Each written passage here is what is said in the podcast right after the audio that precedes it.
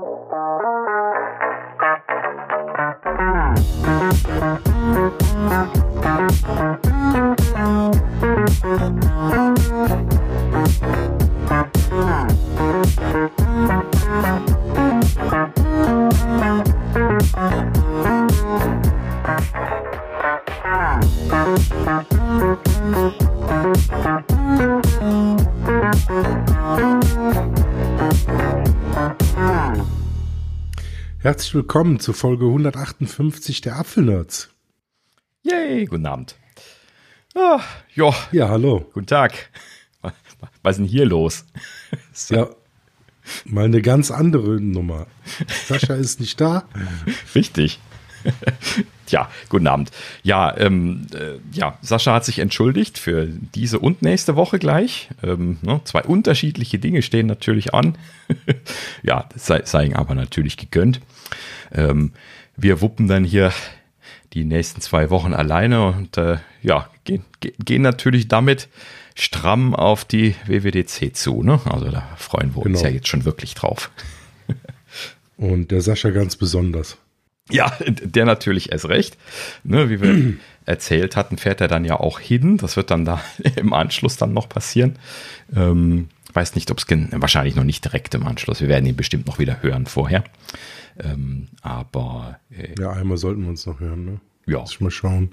Nächste Woche. Ja, zweimal müssten wir uns hören zusammen. Ja, ja, aber in diesem Sinne. Ähm, auch diese Woche gibt es wieder was zu berichten. und äh, ja, nachdem wir letzte Woche Donnerstag aufgenommen hatten, hatte ich ja schon befürchtet, dass wir diese Woche eine kurze Folge machen müssen, aber nö. Also zumindest Apple hat uns erstmal genug hingelegt, heute gerade noch mit Presseerklärungen ähm, ein bisschen passiert ist. Aber bevor wir dazu einsteigen, haben wir natürlich noch ein Jubiläum. Und äh, zu den Jubiläen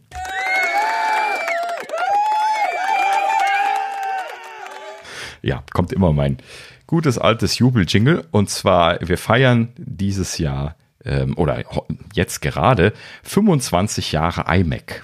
Wow. Also, das ist auch eine sehr lange Kultgeschichte. Ne? 1998 ist es vorgestellt worden.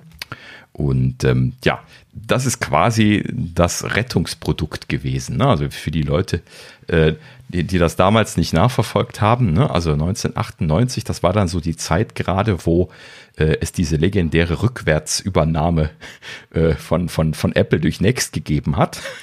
Und ähm, das, wie, wie, das mittlerweile genannt wird, ne? also wodurch Steve dann wieder ans Ruder bei, ähm, bei Apple gekommen ist und sie halt dann ihre ganze Softwareplattform rübergebracht haben und daraus macOS 10 geworden ist. Und das ist ja dann alles in dieser Zeit passiert. Ich glaube, 97 oder so ist die Übernahme gewesen. Und äh, ja, das, das erste ähm, also ne, wohlgemerkt, alle, alles, was wir heute kennen, ist im Prinzip dann noch, noch nicht existent gewesen, äh, außer jetzt irgendwie eine Notebook-Linie oder sowas, ne? aber auch noch nicht die Notebooks, die wir, die wir heute kennen. Ähm, ist alles noch nicht existent gewesen. Also äh, macOS 10 ist halt eben dann erst aus Next Step entstanden, nach dieser Übernahme. Ne? Die erste Beta gab es da irgendwie 99, die Serverversion, und 2000, glaube ich, dann die erste UI-Variante. Ähm, ne? Also das, das kam dann kurz, äh, kurz, kurz im Sinne von ein paar Jahre danach. Und ähm, ne? also hier 1998 gab es noch Classic Mac OS, äh, ganz, ganz schreckliches äh, präemptives Multitasking-System, so wie Windows 3.1, wer das noch kennen sollte. Und äh, ja, also eine, eine ganz, ganz ähm, seltsame Zeit zu der Zeit. Apple hatte sehr viele fehlgeschlagene Betriebssystemprojekte gehabt. Deswegen haben sie dann letzten Endes auch Next gekauft und dann dadurch nicht nur Steve bekommen, sondern eben auch eine super gute Softwareplattform. Ne? Und, hm. äh, ja, und das, das war ja auch revolutionär, auch mit den Farben, wie der iMac da rausgekommen ist. Und der sind fünf Farben erschienen und ähm, ja, genau. Ja, es, es war einfach ein unglaubliches Gerät. Also ich habe ich habe nur einmal an so einem Rechner gesessen mhm. bei einem Kunden und ähm, aber das war also es war damals schon äh, wirklich ein super Ding. Ja, da also, habe ich zum ersten Mal mit Spotlight Erfahrung gehabt und war oh. war hin und weg und begeistert. Da hast du aber dann noch sehr, sehr neue Software drauf gehabt. Das ist ja mindestens 10.4 Tiger gewesen. Da bin ich nämlich mit eingestiegen damals und äh, da meine ich, ist Spotlight mitgekommen, wenn ich mich richtig erinnere. Ja, auf jeden Fall, das, das war auf jeden Fall der erste, ähm, der erste Mac, wo ich dran saß, wo Spotlight mir so, so super aufgefallen ist, wie cool diese Suche funktioniert, mhm. im Gegensatz zu ja. Windows. Weil da war ich noch fast nur unter Windows unterwegs. Ja, die, die, das, das war einfach bahnbrechend. Ne?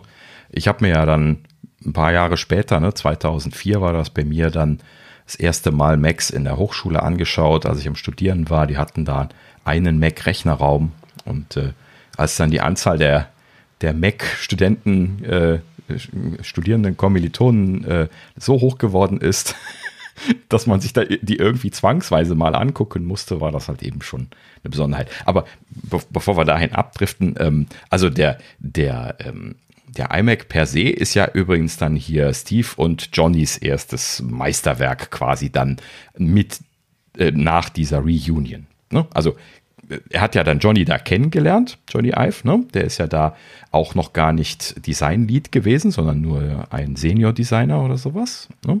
Und äh, ist halt eben da letzten Endes für ein paar andere Designs vorher schon zuständig gewesen, unter anderem irgendwie für den 20 Jahre Mac, äh, äh, für das Design von dem 20 Jahre Mac Sonderedition Rechner oder sowas.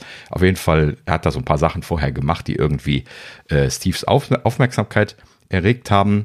Ne, dadurch sind sie dann ins Quatschen gekommen über zukünftige Produkte. Dabei haben sie dann gemerkt, dass sie eine gute äh, Connection haben, ja, und äh, the rest is history, so wie man sagt, ne? Also die beiden hat eben dann quasi im Tandem da mehr oder weniger die, die Geschichte gerockt. Ne?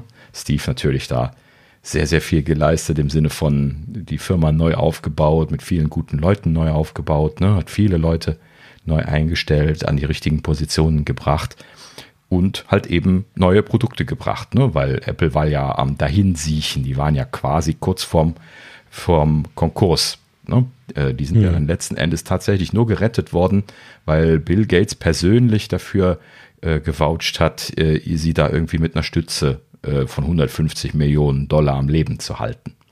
Ja, das ist ja im Nachhinein erst rausgekommen. Das ist auch so eine legendäre Präsentation gewesen, wo ähm, Steve dann auf der, ich glaube auf der Macworld, das waren ja immer diese Januar-Keynotes äh, zu der Zeit, dann hier äh, live Bill Gates dann irgendwie auf dem, oben auf dem Beamer ganz groß hatte und er das dann da angekündigt hat, dass sie A, äh, Apple mit 150 Millionen stützen und B, dann die Office Suite auf, äh, auf den Mac bringen, was sie bis zu der Zeit nicht hatten. Ne? Ja. Und, äh, also auf Mac OS 10 bringen, glaube ich, war die Rede. Ne? Das war ja dann ein bisschen später.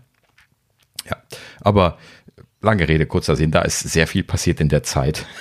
Und äh, der iMac war halt eben so der Einstieg. Ähm, ist halt eben einfach so ein bahnbrechendes Ding gewesen, weil es war die erste nicht graue Box, die es als Computer gegeben hat, kann man quasi sagen. Ne? Und äh, ja, wenn man sich die heute anschaut, dann sehen die so ein bisschen seltsam quietschbunt aus, ne? so, so durchsichtig und dann auch noch Farbe drin und äh, äh, dann kann man halt eben so die Elektronik durchsehen und das ist halt eben noch ein Röhrenrechner. Das kennen ja viele heute schon gar nicht mehr. Ne?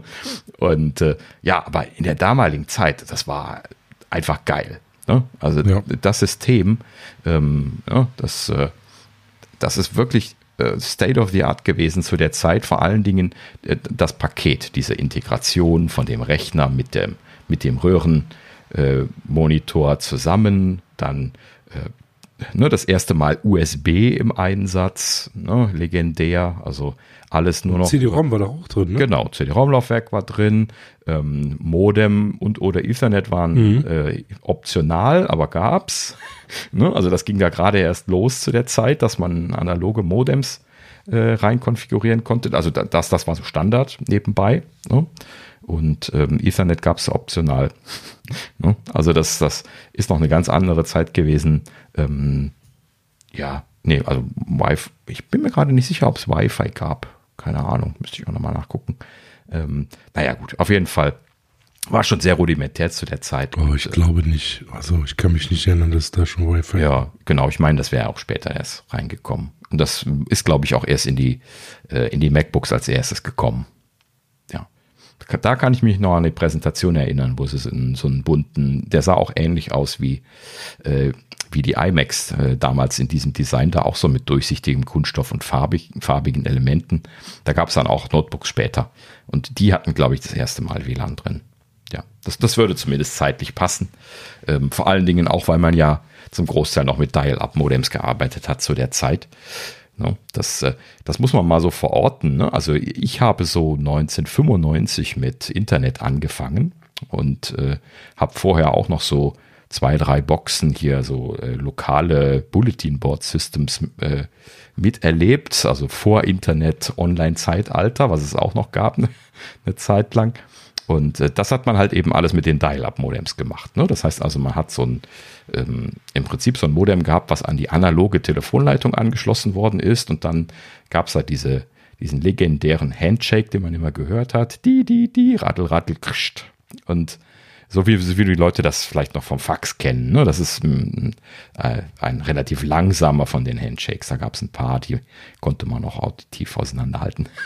ähm, ja, da hatten wir da damals hier, Elsa war eine Firma aus Aachen, das waren mhm. die besten Modems ever. Richtig, hatte ich äh, später die hatten auch. wir ohne Ende. Und äh, ich kann mich noch erinnern, da haben wir, also erste Internet, ich kann das Jahr gar nicht mehr bestimmen, aber das war noch ein, die Einwahl über AOL, da war ein extra Client. mhm, das, war, ja. das war wirklich ähm, wilder Westen. Oh ja. Mhm. Ja, ich bin nicht über AOL reingegangen, aber äh, ähm, Europe Online war ich, glaube ich, am Anfang. Das okay. gibt's heute gar nicht mehr. War aber irgendwie auch so ein Anbieter, wo man halt eben sich so einwählen konnte. Und ähm, ja, also äh, wie gesagt, so, ne? Also das Internet startete dann hier, ja, ne, kann man nicht so, habe ich jetzt zumindest aus dem Kopf gerade nicht, äh, wie man das genau losgegangen ist, aber ich bin irgendwie 95 dann da eingestiegen und richtig online gegangen, aber eben noch mit dem Dial-Up-Modem und auch für die nächsten Jahre. Ich glaube, DSL habe ich dann erst, als ich mit dem Studium angefangen habe, das erste Mal gehabt äh, in der Studentenbude. Das ist dann 2000 oder 2001 gewesen oder sowas vielleicht auch zwei, kannst mich nicht, kannst nicht mehr sicher sagen. Ähm, aber das ist schon noch einige Jahre später gewesen. Ja. Ja. Ja. Letzten Endes äh, zu der Zeit halt eben schon legendär gewesen, das System, gerade in der Konstellation. Ähm, kann man nicht anders sagen. Vor allen Dingen, weil alles schön integriert war, inklusive dem CD-ROM-Laufwerk eben, was ja damals sehr wichtig war. Ja, und wir haben ja letzte, letzte Folge haben wir über iTunes gesprochen. Das war auch so die Zeit 2001, da kam, kam äh, die iMacs mit, mit einem äh, CD-RW-Drive raus. Da konntest halt die Sachen brennen, die CDs brennen. Mhm. Und ähm, ja, wie gesagt, haben wir letzte Woche äh, drüber gesprochen. Äh, Wahnsinnszeit. Ja, richtig. Die hat einiges verändert. Genau. Die, die wiederbeschreibbaren Laufwerke kamen natürlich ein bisschen später, aber potenziell konntest du mit diesen iMacs natürlich schon deine Audio-CDs abspielen und dann auch einlesen, als dann iTunes gekommen ist. Ne? Ich glaube, das ist dann auch etwas später gekommen, hatten wir ja letztlich. Ne? Naja, auf jeden Fall ein, einige Jahre später, ne? 20 Jahre hatte es jetzt gerade. Ähm, ne? Hat dann noch fünf Jahre gedauert, aber äh, ja gut, wie gesagt, also das ist schon alles sehr, ähm, auseinandergezogen gewesen noch. Ne? Also wenn man das so jetzt in der Retrospektive sich so anschaut, dann denkt man immer, das ist dann so alles sehr schnell passiert. Aber nee, nee, das hat immer Jahre gedauert. Ne? So zwischen den einzelnen bahnbrechenden Releases. Naja, aber wie gesagt, ähm, ne, also im Nachhinein haben sie immer gesagt, ähm, also dieser iMac hier, der hat quasi Apple gerettet. Ne? Den haben sie verkauft wie geschnitten Brot. Ähm, den, den, haben sie nicht so schnell produzieren können, wie sie ihn verkauft bekommen haben. Und das ist komplett das Gegenteil von dem gewesen, äh, was Apple in den Jahren davor erlebt hat, ne? wo, wo Steve nicht da war. Ne? Naja, oh, das ist nochmal eine ganz andere Geschichte. Na gut. Ja, aber wie gesagt, belassen wir es mal für den Moment dabei, sonst schwenken wir jetzt hier noch drei Tage irgendwie in, in ja. der Historie.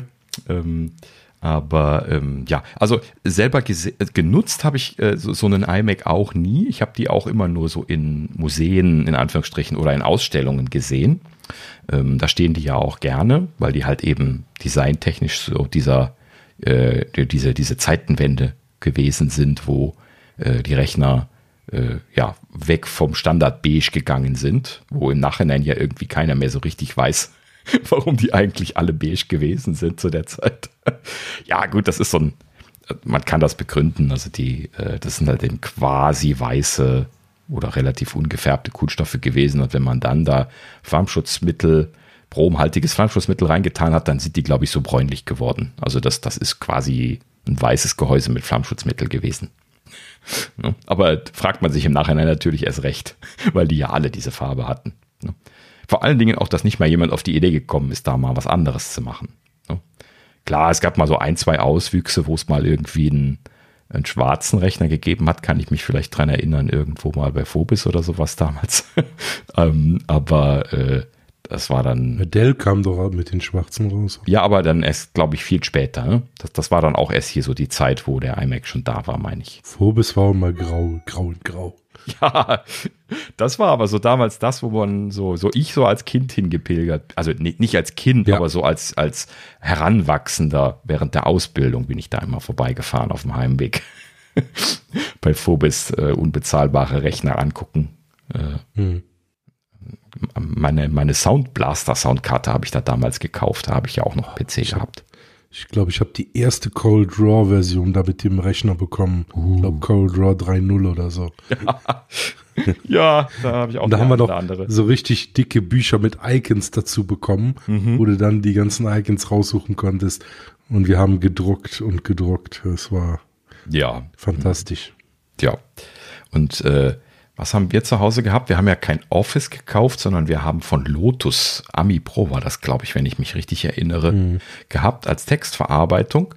Und ähm, das ist auch so eine Sache gewesen, wo ich mich sehr vergnügt habe mit so in dieser Zeit. Da hatten wir nämlich schon, also so in, den 90ern meine ich jetzt, ähm, hatten wir schon seit 91 oder sowas dann einen PC gehabt. Ähm, da habe ich immer die Schülerzeitung damit gemacht. Äh, das war damals schon ganz brauchbar. Also da hat man noch nicht gelayoutet damit. Ne? Also jetzt nicht äh, Layout-Software bekamst du nicht bezahlt. Äh, das haben wir dann ausgedruckt und manuell gemacht, also geschnitten und geklebt. Ne? So wurden ja damals auch Magazine gemacht oft. Und äh, also richtige Magazine meine ich. Und ähm, ja, dann hast du die nachher auf den Kopierer gelegt und dann äh, hast du das gar nicht gesehen, dass du die geschnitten hast. Musst du nur gucken, dass du die äh, die Helligkeit von dem Kopierer so eingestellt hast, dass du die Kanten nicht kopiert hast. Okay. Ja, ne, mit Cold haben wir damals die ersten Speisekarten gemacht. Meine Mutter, die mhm. hatte Gastronomie und ja. dann haben wir dann die ersten Speisekarten gedruckt. Ah, sehr schön, ja. So fing das alles an. Mhm. Ach, das waren noch Zeiten. Ja. Aber das ist schon ein, äh, auch ja, sehr faszinierende äh, Zeit gewesen. Na gut. So, ich würde sagen, wir kommen mal wieder zur, zur Neuzeit, oder? Zur Gegenwart, genau. Zur Gegenwart. Machen auch hier einen ganz krassen Themenwechsel vom Geschwelge in der Vergangenheit hin zur Quartalspressekonferenz. Das, das ist doch genau der richtige Wechsel. Genau, ja. es geht wieder um guten Absatz. Ja, also äh, normalerweise mache ich ja nicht gerne viel Quartalspressekonferenz, ne? aber jetzt gerade so in der aktuellen wirtschaftlichen Lage wollte ich mal einmal so ganz kurz mal einmal über die Zahlen gesprochen haben. Ähm, denn prinzipiell, ja, hier der Apple-Aktie ist jetzt nach der Verkündigung des Quartals äh, tatsächlich hochgeschossen. Die sind da wohl sehr glücklich mit gewesen, die Aktionäre, auch wenn sie einen leichten Umsatzrückgang gehabt haben. Das äh, ne, ist jetzt irgendwie äh, ein oh, ich habe es hier nicht aufgeschrieben, aber ein leichter Umsatzrückgang gewesen auf 94,8 Milliarden Dollar Umsatz. Ähm, sie lagen ja etwas drüber. Prinzipiell ähm, sind sie damit aber noch sehr glücklich gewesen, weil sie hätten schlechter geschätzt, sagten die Analysten. Ne? Also da haben sie letzten Endes dann äh, auch ihre eigenen Prognosen übertroffen. Sie hatten ja äh, Teufel und Verderb angekündigt und letzten Endes ist es nicht passiert. Also da haben sie sehr viel Glück gehabt. Und ähm, ja, wenn wir uns so hier die, die Aufsplittung der, der Verteilung der äh, Umsätze ein bisschen anschauen, dann sieht man natürlich, wer das Zugpferd gewesen ist. Das iPhone äh, hat mit 51,3 Milliarden ja äh, ne, deutlich über die Hälfte ne, mittlerweile, äh, hoch von 50,6. Also hier hat es tatsächlich auch sogar zugenommen in diesem Rückgangsquartal. Ähm, ja, die, die anderen Plattformen haben es nicht so gut mitgenommen. Ne? Wir hatten ja schon gehört, bei Mac sind sie momentan nicht so gut mit dabei. Da haben sie 7,2 Milliarden Dollar Umsatz gemacht, runter von 10,4. Also das ist schon krass. Ne? Also das ist ein Drittel, was da eingebrochen ist. Schon viel. Ne? Und äh, ja, beim, beim iPad ist äh, ein, ein bisschen zurückgegangen von 7,6 Milliarden auf 6,7. So, ja, ist nicht ganz so viel, ne? aber der Mac, der hat ja richtig einen Knick gemacht. Wahnsinn. Hm? Boah. Naja. Ja, gut, aber es sind auch viele Sachen in, in der Pandemie gekauft worden, ne? Die, ja. Also die Leute, die mhm. sich was holen wollten, die haben da zugeschlagen, ist äh, irgendwo nachvollziehbar. Äh, was, was krass ist, finde ich, dass der Service weiter steigt. Es wird um eine Milliarde gestiegen. Wahnsinn. Ja, richtig.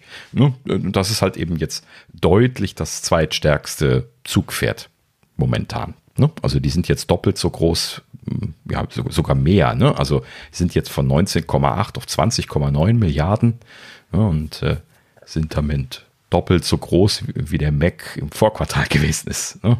bevor er gesunken war.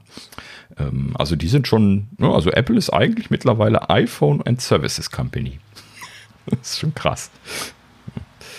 Naja, also muss man mal gucken, wie sich das entwickelt. Aber du wirst schon recht haben. Ne? Sie, Sie, haben da selber auch so ein bisschen drauf spekuliert, dass äh, ne, halt eben viele Leute ihre Anschaffungen in der Corona-Zeit vorgezogen haben. Dann haben sie natürlich mit den Apple Silicons da auch noch sehr spannende Hardware gebracht. Ähm, können natürlich, das haben sie jetzt selber nicht gesagt, aber das äh, ne, wäre noch mein Weiterdenken. Ähm, ne, könnte gut sein, dass die Leute da auch äh, verstärkt gekauft haben, als die dann eben äh, neu gekommen sind. Und das ist natürlich jetzt durch. Ne? So, und klar gibt es immer noch Leute, die so regulär dann zwischendrin mal nochmal Maschinen kaufen, vor allen Dingen im Business-Umfeld. Im Business-Umfeld wird aber wahrscheinlich Rückhaltung bestehen, was alles angeht. Ne? Da werden bestimmt die, die Einstellungen weniger sein. Durch die Einstellungen werden noch weniger neue Maschinen gebraucht oder äh, die, die, Maschinen vielleicht dann auch jetzt erstmal nicht aktualisiert, einfach um ein bisschen Geld zu sparen und so. Ähm, also ist nicht vollkommen unrealistisch, dass das jetzt so alles zusammenkommt. Ja, und man dann letzten Endes einfach ein bisschen was, einen Einbruch hat, muss man dann letzten Endes beobachten und gucken, was dabei rauskommt, wenn sie jetzt in den nächsten Monaten weitermachen damit. Ne? Was man natürlich hoffen kann, ist, dass sie jetzt nicht jeden, äh, jedes Quartal um 30 Prozent einbrechen. Das wäre natürlich fatal. Aber dann hätten sie auch ein allgemeines Problem. Hoffentlich. Also ich würde es dem Mac nicht wünschen. Ne? Naja. Ja, ähm, ansonsten äh, Gross Margin, ne, also die Gewinnspanne, ist noch äh, ein, ein, Augenbrauenheber für mich gewesen. Ähm, der steht nämlich aktuell jetzt für das vergangene Quartal bei sage und schreibe 44 Prozent. Ne? Gewinnspanne, das ist quasi der Anteil von, äh, von, vom Umsatz, der Gewinn abwirft ne? wo also alles andere schon abgezogen worden ist, was man abziehen müsste. Ne? Und äh, 44 Prozent ist sehr extrem. Ne? Also das äh, ist auch für Apple, die schon immer so irgendwie bei 40 Prozent oder sowas in der, äh, in, der, äh, in der Gegend gewesen sind in der Vergangenheit, natürlich vor allen Dingen durch die iPhones, ne, die immer schön hochpreisig gewesen sind.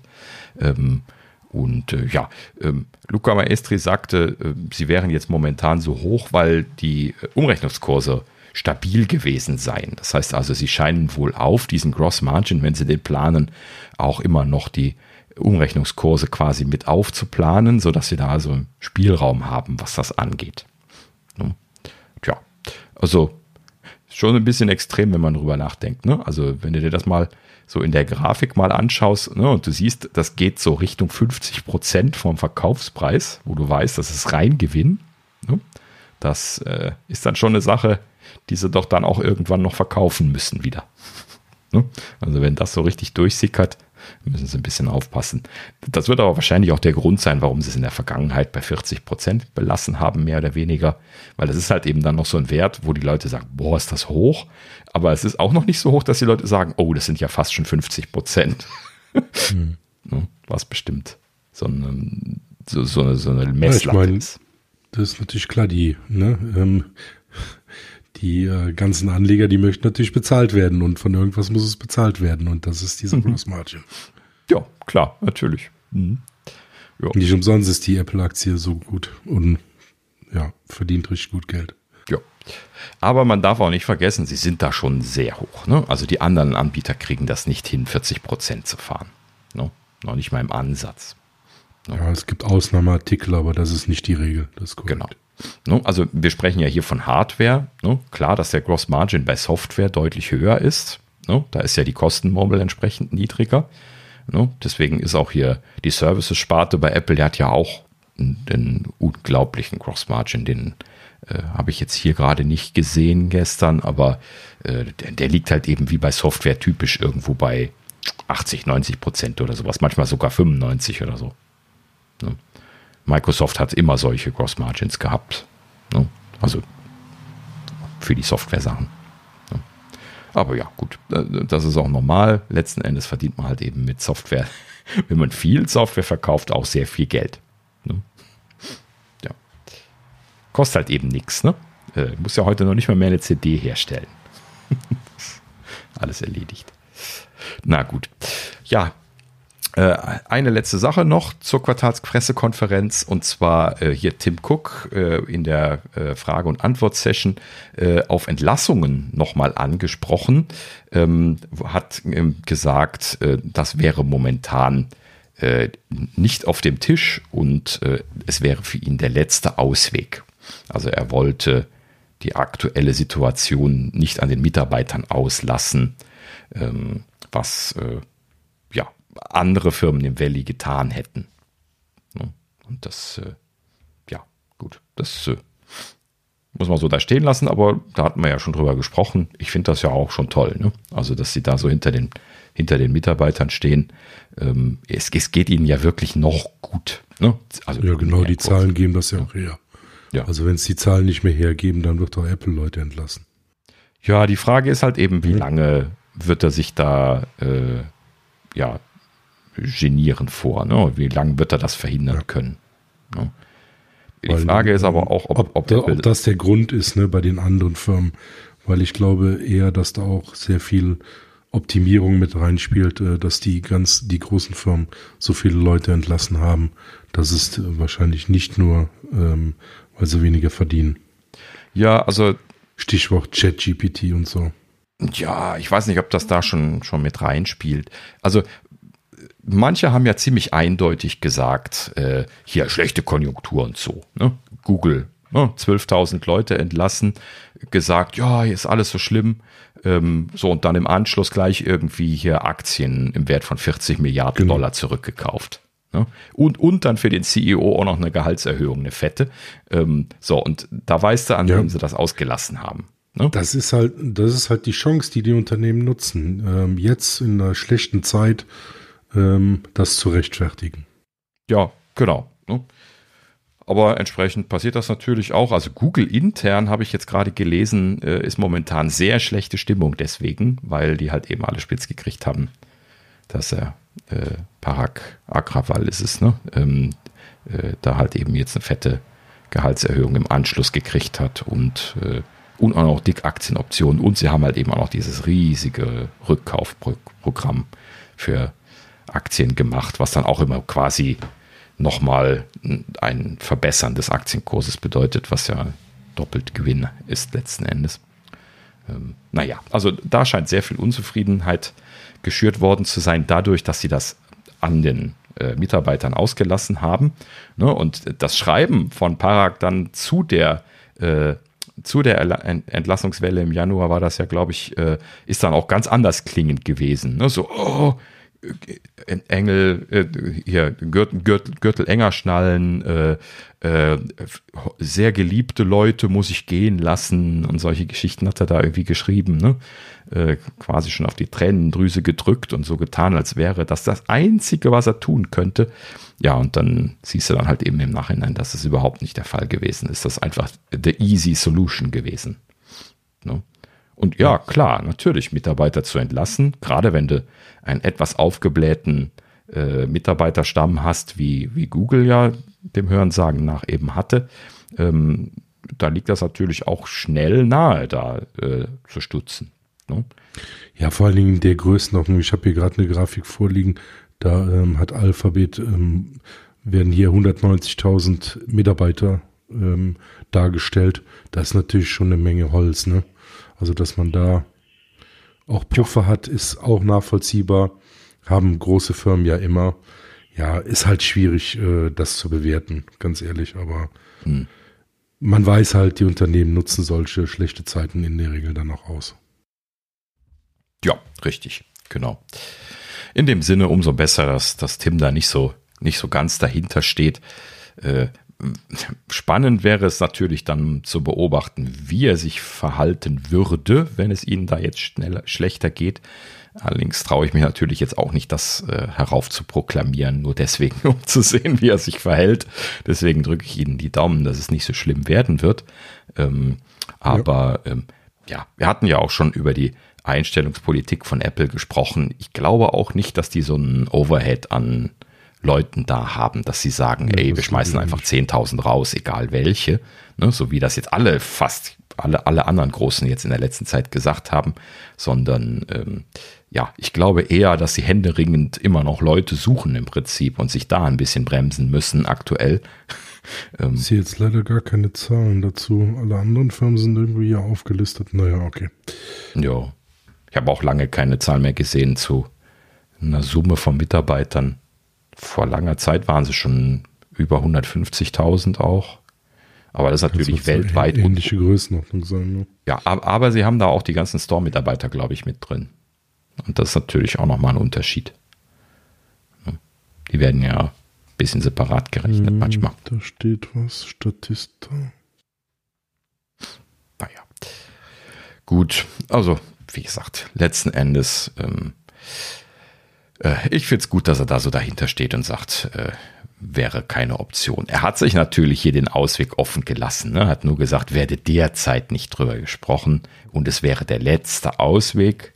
Das heißt aber natürlich auch nicht komplett nein. Ne? Ja, also Statista sagt 164.000. 164.000, okay. Ja, schwer zu bewerten. Ja, ja klar. mhm. Naja. Gut. Ja, in diesem Sinne, ähm, wir wollen es nicht heraufbeschwören und hoffen, dass es ihnen gut geht. Natürlich, äh, dass es allgemein jetzt nicht zu so einem dramatischen, äh, zu einer dramatischen Entwicklung kommen wird. Und äh, ja, damit warten wir es dann ab. Und äh, ja, damit kommen wir dann zu einer fröhlicheren Mitteilung, die dann eben heute hier aus Apple rausgefallen ist. Und zwar, ähm, es gibt endlich Neues zu Pro-Software auf dem iPad. Ist es denn Na, die Möglichkeit? Endlich. Und sogar die Flaggschiffe kommen. Müssen wir ja unbedingt nochmal so machen. Alleine schon für, für Sascha. so, ähm, also äh, ist es denn zu glauben? Pro-Software von jetzt auf gleich? Ohne, ohne Gerüchte, ohne sonst was? Es ist ja Wahnsinn. also, was ist gekommen? Vielleicht gerade noch vorweg. Ähm, also, sie, Apple hat angekündigt äh, Final Cut Pro für iPad und Logic Pro für iPad. So, also tatsächlich die zwei Pro-Tools. Mehr gibt es ja nicht mehr. Ähm, die zwei Pro-Tools ähm, angekündigt jetzt fürs iPad. Oh Wunder, oh Staune. Ja. ja. Und zwar. Was wir uns schon lange lange gewünscht haben. Ja, richtig, genau. Und vor allen Dingen auch äh, completely new Touch Interfaces, wie sie auch ausdrücklich so direkt im ersten Satz schon gesagt haben. Das heißt also, sie haben nicht nur einfach schnell die Pro Tools auf, den, äh, auf, auf das iPad gebracht, indem sie äh, ne, was weiß ich was, irgendwas mit einem User Interface Wrapper oder sowas gebaut haben, wo sie Mac Software laufen lassen können, sondern das sieht schon quer durch die Bank ziemlich überarbeitet aus. Ne? Also, sie haben natürlich jetzt auch viel Zeit gehabt. Das muss man dazu sagen. Ne? Also, die haben sie sich auch genommen, definitiv. Ähm, umso spannender wird es dann im Anschluss zu sehen, wie sie dann technisch unten drunter aussehen. Da bin ich ja schon sehr gespannt drauf, jetzt hier als Entwickler und äh, Nerd äh, bekloppter. Und äh, ja, aber das wissen wir noch nicht. Es ist nämlich nur angekündigt, ähm, die äh, äh, beiden äh, erscheinen erst am 23. Mai. Also jetzt hier, wo wir gerade aufzeichnen, ist das dann irgendwie, äh, was ist es? Zwei Wochen später, genau. Dienstag, der 23. Mai. Und ähm, ja, deswegen wissen wir es noch nicht. wir werden es aber herausfinden, was die technische Basis ist. Und natürlich werden wir dann auch darüber berichten, weil das gerade interessiert mich jetzt so als Entwickler natürlich sehr, was sie da gemacht haben, um ihre Mac-Software auf das iPad zu bringen. Und ähm, das wird, glaube ich, auch wegweisend sein. Das kann ich jetzt schon sagen. Ne? Also dass die Technologie, die da unten drunter liegt, das ist die Zukunft für Apple Pro Tools. Und das äh, ist natürlich eine dicke Cash-Cow von denen. Ne? Also das wird schon spannend werden. Ähm, ja, aber so viel nur zu den, zum Unterbau. Wie gesagt, kommen wir darauf zurück. Wir äh, kommen mal einmal kurz zu der, zu der Software. Ähm, ich bin ja jetzt gar nicht so hier super spezi für die Pro Tools. Ich habe nur mal Final Cut so ein bisschen was, um Apfelnerds zu schneiden, benutzt. Ähm, und äh, damit bin ich dann hier schon mit Abstand der erfahrenste. Ne? Ähm, also klar haben wir da mit rumgespielt, aber mehr auch nicht. Genau. Ähm, ja, der Sascha, der hat auch eine Zeit lang mit Final Cut äh, geschnitten. Genau, mhm. da haben wir zusammen ein bisschen damals, als wir die Videos gemacht haben. Genau. Ähm, ja, aber so richtig viel wissen wir deswegen auch nicht zu berichten. Ne? Also jetzt richtig langjährige Erfahrung haben wir, haben wir alle nicht, was diese Tools angeht. Äh, deswegen jetzt keine Details. Ich hätte da nicht wissend jetzt irgendwelche Details berichten können. Ähm, und Apple hat da natürlich so viel in die Presseerklärung reingesteckt. Das sind also Seiten um Seiten von, von Aufzählungen gewesen, was sie da jetzt für Sachen drin haben. Und äh, ja, wir gehen mal einmal ganz kurz durch, wenn euch das interessiert. Äh, wir packen äh, einen Link in die Show Notes. Ähm, da ist die, äh, die Presseerklärung äh, von Apple drin, beziehungsweise sie haben, glaube ich, auch jetzt eine Seite, habe ich, glaube ich, eben noch gesehen, wo die Tools als Konsumer-Ankündigung äh, quasi dann ein bisschen was, äh, ja, äh, die neuen Features drauf sind. So, also wir gehen mal einmal gerade durch. Ähm, Final Cut Pro für iPad, ähm, da haben sie zum Beispiel, also sie, ich habe mich jetzt hier drauf konzentriert, was irgendwie äh, vor allen Dingen ähm, irgendwie jetzt erwähnenswert ist im Sinne von, dass es eine Pad Software ist und sowas. Ähm, das heißt also, äh, Final Cut Pro hat zum Beispiel Timeline Skim bekommen. Also die, was hinter diesen Namen ist, kann man momentan nur raten. Ne? Also wir haben noch keine ausführlichen Videos gesehen oder sowas. Das heißt, das lässt sich auch alles noch nicht einordnen. Aber man scheint wohl in irgendeiner Art und Weise dann jetzt äh, mit Multitouch irgendwie die Timeline durchgehen zu können.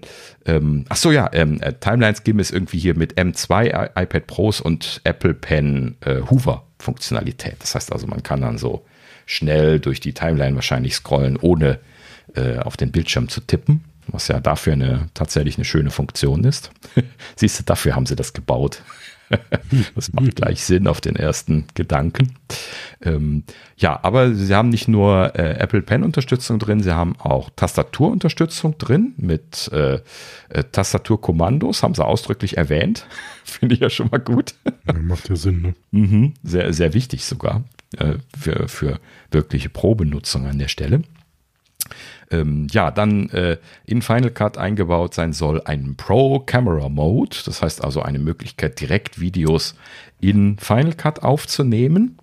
Ähm, dann äh, wird es hier äh, Multicam Video Editing geben. Das ist im Prinzip die Grundidee von dem, was auch Final Cut Pro auf dem Mac macht.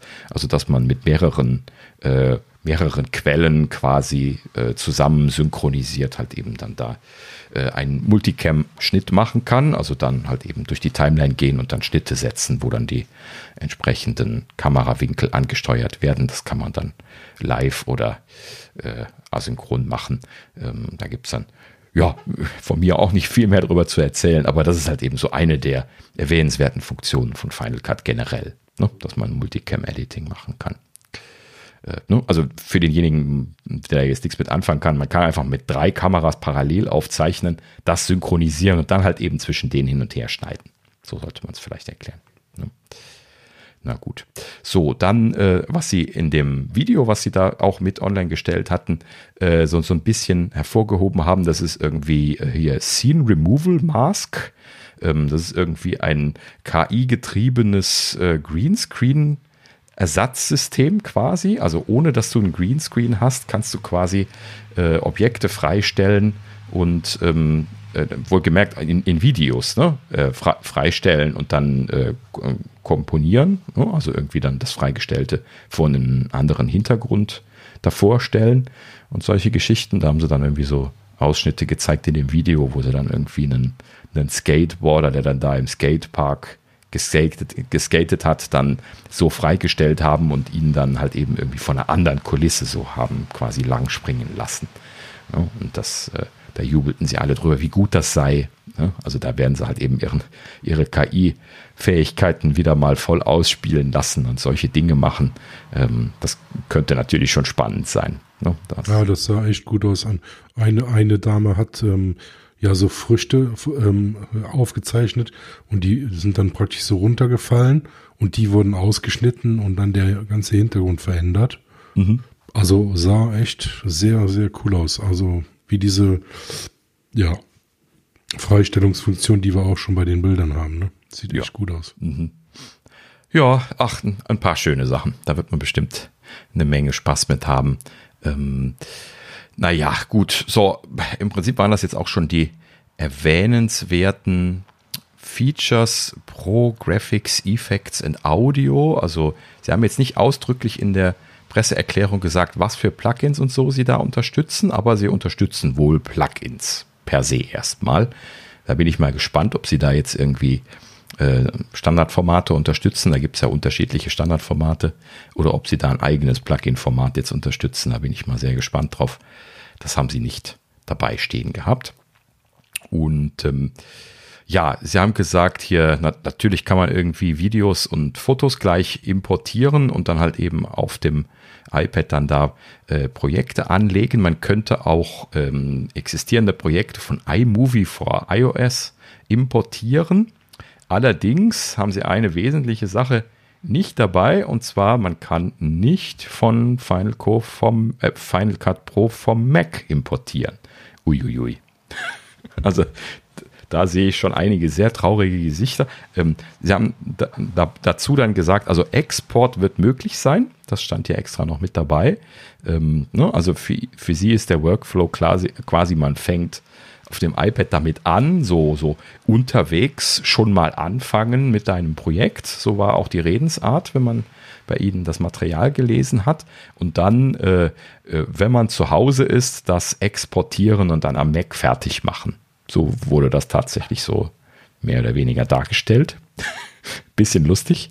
Also, ähm, haben sie nicht ganz so laut und deutlich gesagt, aber sie haben quasi so halt eben gesagt, so ja, schon mal anfangen. So, und deswegen dann auch nur dieser Workflow, dass äh, ausschließlich Export in Richtung Mac funktioniert. Das ist natürlich sehr schade. Ne? Also äh, richtig gut äh, werden sie nur sein und brauchbar letzten Endes auch, werden sie wirklich nur sein, wenn sie Roundtrip äh, möglich machen. Ne? Interessanterweise, äh, kommen wir ja jetzt gleich zu, wird Logic Pro das können. Da haben sie das auch erwähnt bei Import-Export, ne? dass man zwischen iPad und Mac-Version einfach hin und her wechseln kann. Dass die also quasi dieselben Projektdateien verwenden, nehme ich dann mal an.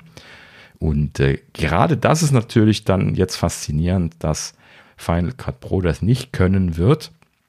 Und man fragt sich natürlich dann gleich, warum. Ne? Also interessanterweise, sie haben ja Final Cut Pro für den Mac zumindest jetzt nicht angekündigt, dass es eine neue Version geben wird. Könnte sein, dass sie da jetzt irgendwie auf eine neue Version warten und das dann den Roundtrip möglich machen wird. Aber warum kündigen sie das dann jetzt nicht an?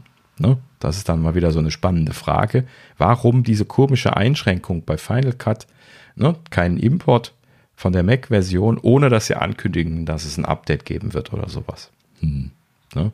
Das hat für mich so ein bisschen die Stimmung versaut.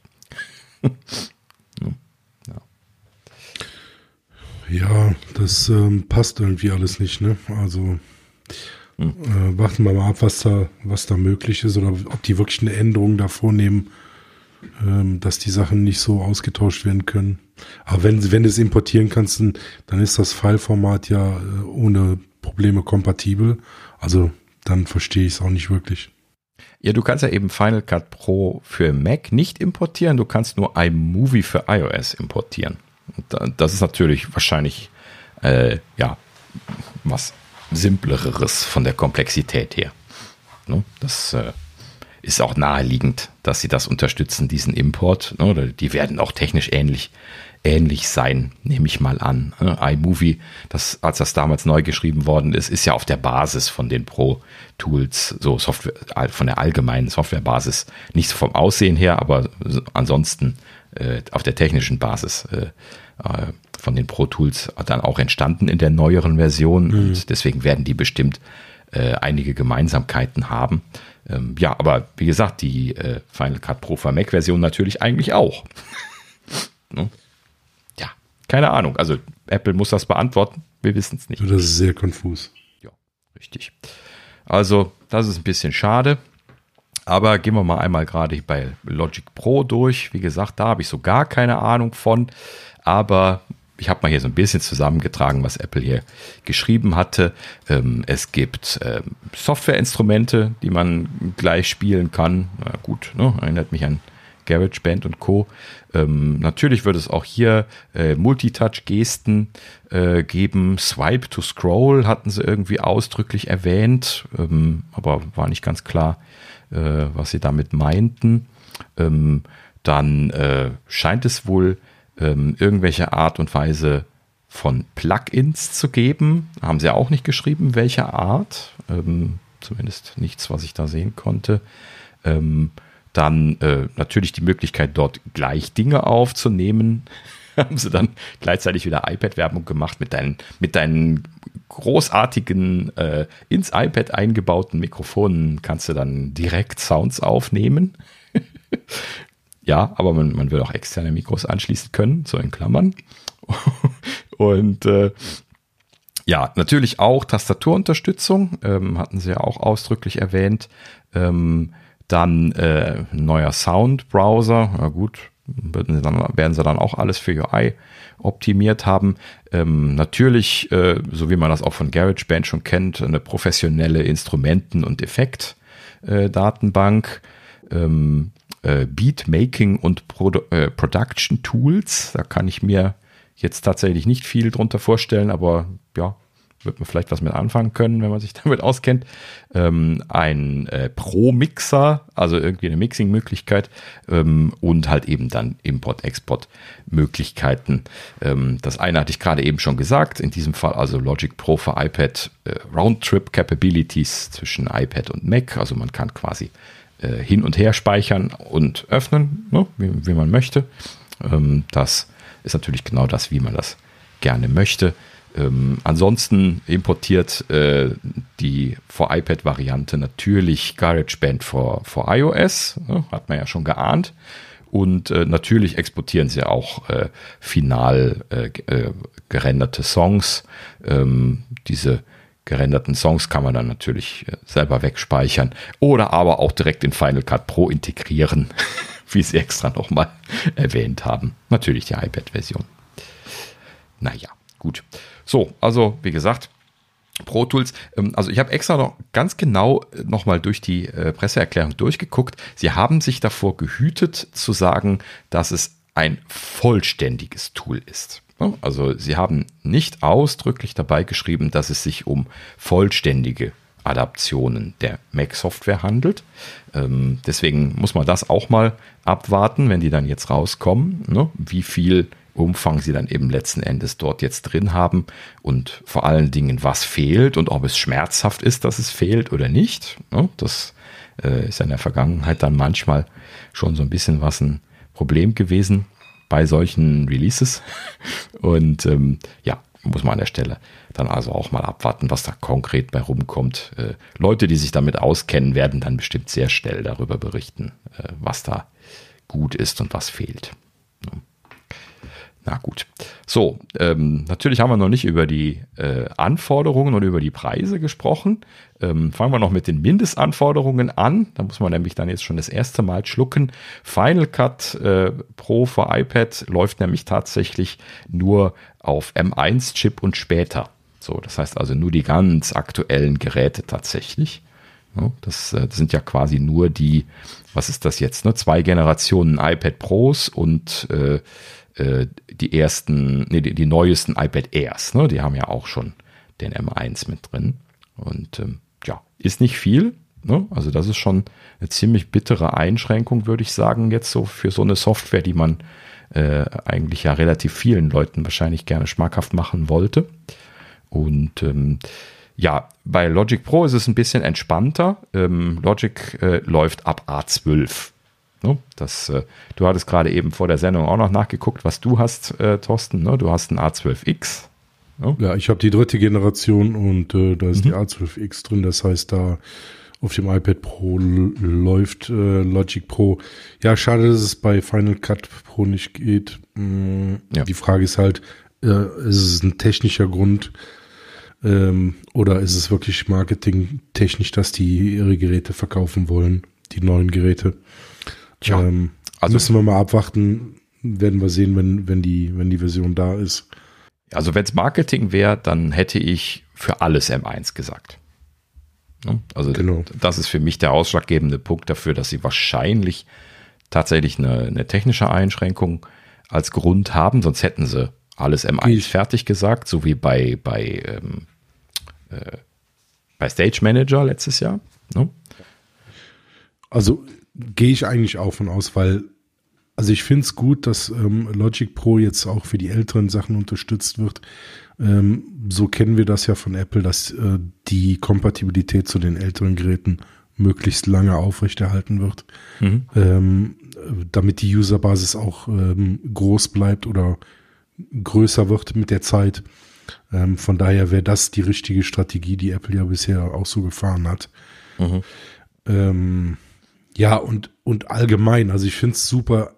Wir haben ja lange und oft schon über die ganze iPad-Software geredet endlich, endlich kommen diese Flaggschiffe mhm. äh, raus und ähm, ja, ich freue mich super, wenn wir damit einfach mal arbeiten können. Also ja. anschauen werden wir uns hier auf jeden Fall.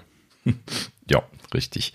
Ja, ob wir sie dann äh, weiter benutzen werden, hängt natürlich vom Preis ab. Und damit kommen wir dann zum letzten Punkt. Genau. Ähm, und äh, das finde ich nämlich auch so ein bisschen diskutierenswürdig, denn ähm, sie äh, bringen die beiden Apps im Abo und zwar einzeln im Abo für jeweils 4,99. Das sind jetzt Dollarpreise. Ich habe die Europreise nicht nachgeschaut. Das wird wahrscheinlich ein bisschen drüber liegen. Ähm, ne, aber 4,99 Dollar im Monat pro App. Wenn du also beide benutzen willst, dann musst du schon 10 Dollar im Monat bezahlen. Ist das nicht ein bisschen krass? Ja, die sollten das in Apple One-Kunden direkt mitgeben. Das wäre doch super. Ja, erstens das, ne? Also das wäre natürlich schön, wenn sie es direkt integrieren würden. Achso, äh, ich habe noch vergessen, es gibt auch noch eine Jahresoption äh, für zwölf Monate 49 Dollar. Das sind dann ein bisschen mehr als vier Dollar im Monat dann umgerechnet. Das ist dann natürlich schon noch ein ganzes Eckchen günstiger. Aber wohlgemerkt muss man zweimal haben, wenn man beide Pro Tools haben möchte. Und äh, 10 Dollar im Monat dafür, dass ich ab und an mal drei Tage irgendwie äh, was da drin mache, ist natürlich dann äußerst schade. Ne? Also ja, klar, aber, aber auf der anderen Seite überleg mal die Leute, die damit jeden Tag arbeiten. Ähm, das ist ein No-Brainer für die. Ja klar, natürlich, aber damit schließen sie halt eben die Leute, die sich das nicht leisten können, aus. Und das ist schade, weil das ist genau das gewesen, wo in der Vergangenheit äh, halt, eben das Gegenteil der Fall gewesen ist. Ne? Sogar die Pro, also klar, sie haben viel kostenlose Software dabei, iMovie und GarageBand und so, das ist ja auch alles für den Anfang schon mal zu gebrauchen. Aber das ist halt eben genau der Punkt, Ne, gerade denen würde ich halt eben auch die Pro Tools nahelegen, weil ne, die, die anderen Tools haben halt eben ganz klar ihre Limits relativ schnell erreicht. Und die Pro Tools sind halt eben dann die Alternative. Und wenn ich jetzt zum Beispiel als Student mir die Pro Tools gekauft habe in der Vergangenheit, habe ich die ja sehr günstig gekriegt. Ne, ich glaube, die, ich habe die ja auch irgendwann mal äh, mit Studentenrabatt gekauft. Ich habe leider vergessen, was sie genau gekostet haben, aber ich glaube, sie haben 130 Euro oder so gekostet, okay. alle. Ne? Als, als Studentenpreis, Studenten mit Studentenrabatt, wenn man Hardware gekauft hat. Ne? hat. Haben sie da immer wieder mal so Bundles angeboten. Und ähm, ja, ist vollkommen legitim, ne? wenn man als Student äh, irgendwo eingeschrieben ist, was ich bin, dann kriegt man auch immer noch Studentenrabatt. Ne? Und ähm, ja, letzten Endes aber natürlich auch für die Leute, die sich das jetzt vielleicht weniger leisten könnten, das ist halt eben so ein Preis, ein, einmal bezahlen, so gerade wenn du dann auch so eine große Anschaffung machst, da bezahlen das die Eltern vielleicht auch mal mit, ne? wenn du das jetzt eh schon bei, einem zweieinhalbtausend Euro Rechner mit dabei packst oder so, den du jetzt fürs Studium Geschenke kriegt äh, oder finanziert bekommst oder sowas. Und äh, da kannst du die, die quasi einfach mit dazu bestellen und dann bist du glücklich. Ne? So war bisher das Vorgehen von den Pro Tools. Und jetzt ist das halt eben ganz anders. Ne? Also 10 Euro Abo im Monat ist halt eben einfach im Vergleich dazu eine Sauerei, finde ich. Ne? Also ich weiß nicht, ob sie das in diesem Sinne bedacht haben. Hm, keine Ahnung. Aber das Ganze ist natürlich auch wieder unausgegoren. Ne? Also, das, was, wo ist da jetzt die Perspektive? Das haben sie natürlich jetzt bei dieser Ankündigung nicht gesagt. Was ist jetzt mit den Mac-Tools? Ne? Wirst du die weiter kaufen können? Ist also das Abo nur für die iPad-Tools? Ja, dann wird keiner die, die iPad-Sachen benutzen, weil die im Verhältnis viel zu teuer sind, effektiv. Ja. So, oder werden sie jetzt die, die Mac-Tools auch irgendwann jetzt bald auf ein Abo umstellen? Ne? Aber warum kündigen sie das dann nicht schon mit an und sagen jetzt all new Pro Tools? Ne? Also der Weg zu den Abos ist, glaube ich, gesetzt, weil gibt ja gar keine Alternative. Ja, aber ne, also grundsätzlich irgendwie scheint das alles nicht zu Ende gedacht zu sein. Sie müssten halt eben auch einfach ein, ein Kombipaket anbieten, ein günstigeres. Nicht 10 Euro im Monat für, für, für beide separat, sondern halt eben dann deutlich günstiger für beide zusammen. Ne, sodass eine App gebucht werden kann und das Gesamtpaket gebucht werden kann. Ne, aber dann, dann muss natürlich die Mac-Software auch aktualisiert werden, dass das mit dazu zählt, dass du dann einen Preis für alle bezahlst. Ne, dieses blöde Auseinanderseparieren zwischen iPad und Mac-Variante, das haben sie ja eigentlich gerade den Entwicklern abgewöhnt. Aber sie selber fangen jetzt damit an. Also das wird alles noch spannend. Naja, gut. Prinzipiell, ich bin ja sehr glücklich, dass was passiert ist. Ne? Muss ich ja dazu sagen. Ich höre mich ja jetzt ja, schon wieder so nörgelnd an. Ne? Also ich bin echt Super. sehr froh, dass sie mal in die Pötte gekommen sind und dass wir jetzt was sehen werden. Und bin wie ein Flitzebogen gespannt, was wir da technisch sehen werden. Äh, ne? Und ich bin mir sicher, dass sie da tolle User Interfaces entwickelt haben werden, weil das ist genau das, was Apple kann. Ne? Wenn da die richtigen an der richtigen Stelle sind. Und das glaube ich, dass sie das bei den Pro Tools gemacht haben, denn äh, das ist halt eben eine Cash Cow. Ne? Die, zumindest jetzt von den Software-Sachen, von den existierenden. Ja, und äh, letzten Endes äh, kann man mal sehr gespannt sein, was dabei rumkommt. Ja. Na gut.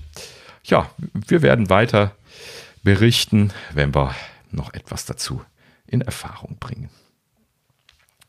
So, dann haben wir noch ein Thema und dann haben wir die Nachrichtensektion auch abgehakt. Hier äh, außerdem äh, noch per Presseerklärung reingerauscht ist ähm, die Apple Watch äh, Pride Edition 2023. Dazu gehört natürlich wieder ein äh, knatschfarbiges äh, Sportsband, äh, ne? also Pride Edition Sportsband, was jetzt neu gekommen ist. Ähm, dazu gehört aber auch ein äh, Watchface für, ähm, äh, ja, für die Apple Watch und natürlich, äh, also natürlich ist gut, kommt jetzt neu mit dazu, ähm, auch ein Lockscreen fürs iPhone, sodass man also jetzt alle dann da auf diesen Look von diesen neuen Bändern ähm, äh, einstellen kann. Und das, sieht schon schön aus in Kombination, wenn man sich das anschaut. Ne? Also wer, wer diese Pride-Sachen mag, äh, sieht schon spannend aus. Ich, ich versuche es jetzt nicht zu beschreiben, aber ich, ich hatte mir hier so als äh, Stichwort bunte Streusel in die Show Notes geschrieben. Wir, wir packen mal Links in die Shownotes, also das ähm, mhm. schaut euch das mal an, sieht gut aus. Genau. Ja, erinnert aber tatsächlich ein bisschen an Streusel, also dann das, was an der, auf, auf den Bändern drauf ist. So, so längliche Zuckerstreusel, die bunt sind. So, ne, vom Kuchen und so. Zumindest, ja. Schaut es euch mal selber an. Genau. Link in die Shownotes. Und äh, ja, ähm, wie gesagt, ähm, in Kombination dann letzten Endes einsetzbar, ähm, wird dann jetzt wahrscheinlich mit den Software-Updates kommen. Ja. ähm, würde dann vielleicht, ah, okay, das, das würde zum Beispiel erklären, wofür jetzt iOS 16.5 gut ist. Da haben wir uns nämlich noch, noch gefragt, was da los ist. Ja, da haben wir, ja, wo wir gerade darüber sprechen, da hat sich nämlich jetzt gerade der Release-Candidate angekündigt, ne, der ist eben rausgefallen. Hatten wir ja letzte Woche schon vermutet, dass der kommen wird. Und äh, ja, die, die große Rätselei ist ja gewesen, was da drin ist, weil auch jetzt mit dem Release-Candidate immer noch keine Infos da sind, was da überhaupt geändert ist drin.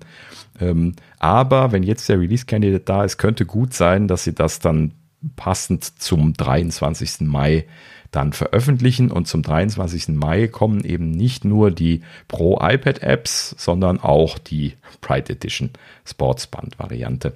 Und das würde dann zumindest passen, dass sie dann da jetzt die Faces und Lockscreens entsprechend drin haben. Aber naja gut, so, so richtig erklären tut es auch so ein Major Release noch nicht, weil typischerweise sind Major Releases ein etwas schwergewichtiger als nur ein Watchface irgendwie nachzuliefern. Ähm, naja, gut, äh, warten wir ab, das wissen wir noch nicht. Ähm, so, ja, äh, wie gesagt, ähm, Band Watchface Lockscreen, verfügbar für 41 und 45 Millil äh, Milliliter, Millimeter. Ähm, leider kein großes für die Ultra, dediziert. Ähm, wer für die Ultra eins kaufen möchte, ähm, ich, ich habe es immer noch nicht ausprobiert, aber soll ja die 45 Millimeter Variante kaufen können und dann letzten Endes die ähm, dann da dort anklemmen. Das, das, muss ich endlich mal testen. Ähm, aber die, die sehen halt eben dann nicht ganz so passend aus, weil die ja ein bisschen weniger breit sind als das, was bei den Standard-Ultra-Bändern dran ist. Ähm, ja, müsste man sich mal angucken. Ja, 49 Dollar natürlich für diese Sportsbänder, das ist der typische Preis. Ähm, Habe ich jetzt auch nicht nachgeguckt, aber das ist der Standardpreis für die Sportsbänder ja, sehr schön. Ich muss ja sagen, ich, ich finde das schön, dass sie da äh, jedes Jahr dran teilnehmen. Ne? Äh, zu dieser Pride-Geschichte, da gehört ja dann auch dieser, äh, diese, diese Pride Walks mit dazu. Ne? In Amerika sind die ja sehr, äh, sehr etabliert mittlerweile. Ähm, ne, so, wo so für alles Mögliche demonstriert wird, um es einfach zusammenzufassen. Ähm, ja, eine schöne Sache, dass sie da mitmachen und auch jedes Jahr dann da sich so viel Mühe geben wirklich jedes Mal ein Band zu machen und so. Ähm, aber ich würde mal schätzen, dass sich die ja auch ganz gut verkaufen. Ne? Ich habe die auch immer, immer im Laden gesehen und da sind immer Leute mit den Fingern dran gewesen. Ne? Ja. Ja, auf jeden Fall eine super Sache, dass sie das mit den Pride-Bändern machen. Mhm. Ähm, gibt die richtige Aufmerksamkeit. Ja, richtig. Genau.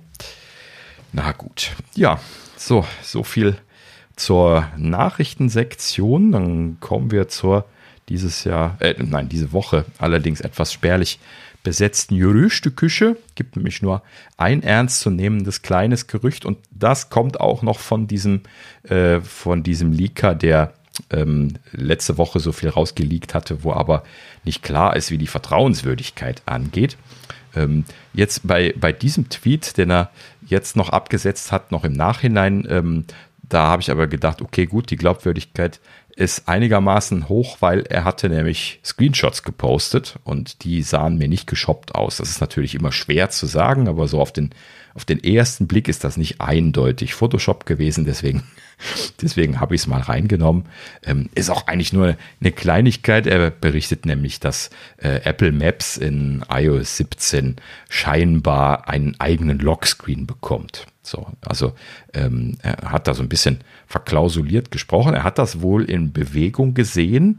Ähm, er wusste also zu berichten, dass also auf dem Lockscreen, das hat man auch im Screenshot gesehen, halt eben so wie wenn die Maps selber offen sind, quasi dann seine aktuelle Route da angezeigt bekommt, man aber oben darüber die Uhrzeit sehen kann und dann unter der Uhrzeit so in das UI integriert, statt den Widgets quasi dann die, die Richtungsinformationen zu sehen sind und dann quasi da ähm, wo dann der Hintergrund normalerweise bei den Lockscreens zu sehen ist, äh, sieht man halt eben dann so transparent äh, die Karte durch und dann halt eben in diesem zentralen Bereich kann man sie dann normal sehen. Und ähm, unten ist so ein kleiner Hinweis auf die Notifications, die kann man dann hochziehen, dann poppen die raus und äh, sind dann ganz normal dort oben drüber zu scrollen, aber so standardmäßig sind sie so quasi so nach unten versteckt, etwas weiter, als man das jetzt von iOS 16 kennt. Ähm, so quasi nur noch so, so eine Zeile unten im UI drin, die sagt, da sind Mitteilungen, die du rausziehen kannst und wie viele. Und ähm, ja, das Ganze soll sauber animieren, wenn man es entsperrt. Ne, letzten Endes rüber dann zum, ähm, zur, zur eigentlichen Maps-Ansicht. Und ähm, ja, es soll irgendwie noch, äh, ja, das hat er nicht als Screenshot gezeigt, aber irgendwie noch beschrieben, eine Möglichkeit geben, äh, diese Ansicht zu minimieren und zu maximieren. Hm. Schwer zu interpretieren, was er da meint. Vielleicht ist damit so ein, so ein Live-Widget gemeint, ne? so wie man aktuell ja dann im Lockscreen den Audioplayer zum Beispiel unten ja eingeblendet bekommt. Wir wissen ja, dass es da auch eine Programmierschnittstelle für gibt, ne? die jetzt noch nicht viel verwendet worden ist. Ne? Ich habe noch kein Third-Party-Tool gesehen, was das verwendet hat, aber äh, prinzipiell äh, ist das ja möglich jetzt, dass man da unten sich einhängen kann. Ne? Wir hatten schon mal über solche Beispiele gesprochen, was man da halt eben irgendwie vielleicht sehen können möchte, so wie äh, aktuelle Ereignisse in einem Fußballspiel, ne? die da irgendwie live mitgehalten werden können oder solche Geschichten. Ähm, ja, müsste man mal schauen, ob es da mittlerweile was zu gibt. Ähm, ja, sollte jemand von euch was gesehen haben, sagt mir doch Bescheid. Ähm, ich habe nämlich noch nichts mitgekriegt. Ähm, ja, das war es auch schon. Also prinzipiell, ähm, ja, scheinbar äh, werden die Lockscreens fähiger oder sie haben halt eben jetzt selber irgendwelche Custom Lockscreens geschrieben, die nicht über die Standard-API funktionieren. Ich könnte mir auch selbiges vorstellen. Muss man mal gucken, was sie da jetzt mit iOS 17 draus machen, ob das ein, ein generelles Credo wird. Vielleicht gibt es eine allgemeine Programmierschnittstelle für die Lockscreens in Zukunft. Das gab es ja bisher noch nicht. Ähm, es gab ja nur für die Widgets eine Programmierschnittstelle, äh, aber noch nicht für die Hintergründe. Ne? Ja, könnte sein, dass sie das einfach nur erweitern und dann da mehrere andere Dinge auch noch drüber laufen werden. Vielleicht dann auch Third Party. Das muss man aber abwarten. Tja, schauen wir mal. Ne? Aber ist ja schön. Äh, per se verspreche ich mir da viel von. Die, die Lockscreens, ähm, gerade dann mit den Always-On-Displays von den, von den neueren Geräten, äh, natürlich schon eine schöne Sache. No? Also da bin, ich sehr gespannt drauf, auf alles, was kommt. ja. Na gut. Ja, dann sind wir auch mit der Gerüchteküche schon durch. Wie gesagt, ist ein bisschen spärlich, aber wir hatten ja auch letzte, letzte Woche da schon ein bisschen was abgehakt und so schnell ist die Gerüchteküche momentan natürlich nicht. Ähm, genau genommen äh, sprießt die natürlich wieder vollkommen ins, ins Kraut, ne? aber ich habe halt eben den ganzen Blödsinn schon, schon rausgefiltert und da ist nicht viel übrig geblieben. Kann man froh sein an der Stelle. Ist ja sowieso bald WWDC. Na gut. So, und wenn es nicht viel zu berichten gibt, äh, mache ich natürlich noch einen Pick. Und äh, ja, wir sind auch schon äh, gerade mal jetzt irgendwie eine Stunde zehn drin, aber naja gut, äh, es wird jetzt auch kein, kein langer Pick, also erwartet äh, keine drei Stunden Folge dieses Mal. ähm, und zwar äh, habe ich mir gedacht, wir könnten ja eigentlich auch mal wieder so ein bisschen breiter werden. Ne? Ich muss ja nicht nur immer nur audiophilen Sachen picken, auch, auch wenn da immer noch ein eins aussteht. Ähm, aber äh, ich wollte mal ähm, etwas ganz anderes machen, ein bisschen, ein bisschen breiter äh, ein paar Dinge hier mal ähm, ansprechen. Und äh, eine Sache, die ich hier so im Alltag äh, sehr viel benutze und sehr glücklich drüber bin, ist ein äh, Wasserkocher. Tatsächlich im wahrsten Sinne des Wortes, aber nicht ein, ein Standardwasserkocher, sondern ein äh, Schwanenhalswasserkocher. Das heißt also ein Wasserkocher, der so einen Ausguss hat, wie man das so von klassischen Teekannen kennt, zum Beispiel. Also es gibt so klassische Teekannen, die so geformt sind. Halt also, ähm, ja, im Deutschen heißt es halt eben Schwanenhals, im, im Englischen Gooseneck. Ähm, das sind quasi dann diese geformten Elemente. Und ähm, ich habe mir hier einen äh, Wasserkocher deswegen äh, gekauft, weil ähm, ich den zum Zubereiten von, von Kaffee benutze. Bin halt eben jemand, der äh, gerne mal das ein oder andere Tässchen sehr hochwertigen Kaffee zubereitet. Ne, Stichwort Spezialitäten-Kaffee. Und ähm, wenn man Spezialitäten-Kaffee zubereiten möchte, dann verlässt man sich da nicht auf die Ungenauigkeiten von irgendeiner 3,50 Euro Kaffeemaschine aus dem Grabbelladen, sondern man macht das natürlich mit der Hand. Ne? Ähm, um jetzt mal hier diese Fahne des Kaffeenerds raushängen zu lassen. Und ähm, ja, in diesem Sinne, ich bin also jetzt hier jemand, der seit einigen Jahren äh, sogenannte Pour-Overs macht. Das ist natürlich alles heute hier modernes Denglisch für ähm, einfach Filterkaffee. Ne? schönes, schönes Denglisch Wort dafür.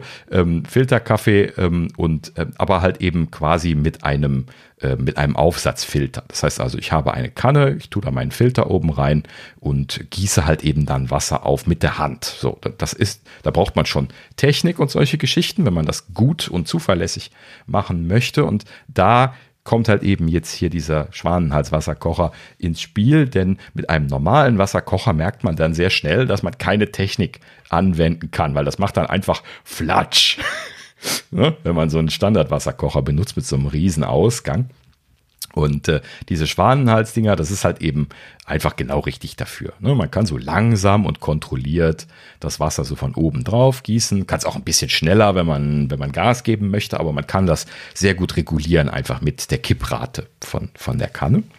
Und ähm, äh, ja, dieser Wasserkocher, ähm, der hat aber nicht nur die Möglichkeit, jetzt äh, mir das Kippen, Einkippen oder auf Legen von dem Wasser zu vereinfachen, sondern er hat zusätzlich auch noch eine Elektronik drin, womit ich die Temperatur einstellen kann. Und das ist eigentlich so äh, mit der Hauptgrund gewesen, weshalb ich das bestellt habe. Denn so äh, wie das auch beim Zubereiten von hochwertigen Tees ist, möchte man äh, den, den Kaffee oder den Tee halt eben nicht töten, während man ihn zubereitet, weil man möchte ja den Geschmack rausholen. Und wenn man äh, vor allen Dingen auf Tee, aber auch auf Kaffee 100 Grad heißes Wasser drauf kippt, dann tötet man ihn halt eben zumindest ein bisschen. So. Und ähm, wenn man jetzt die feinen Nuancen rausschmecken möchte von seinem hochwertigen Kaffee, dann möchte man sie eben nicht töten. So, und dafür äh, möchte man dann halt eben das Wasser abkühlen lassen. Also das heißt, wenn man jetzt einen normalen Wasserkocher hat, dann äh, steckt man da ein Thermometer rein, was man ja per se auch schon mal erstmal besorgen müsste, ähm, und wartet, bis das dann auf 96 Grad, zumindest jetzt, wenn ich Standard Pur Overs mache, hier auf 96 Grad abgekühlt ist und dann kann man das aufgießen. So, das ist natürlich blöd.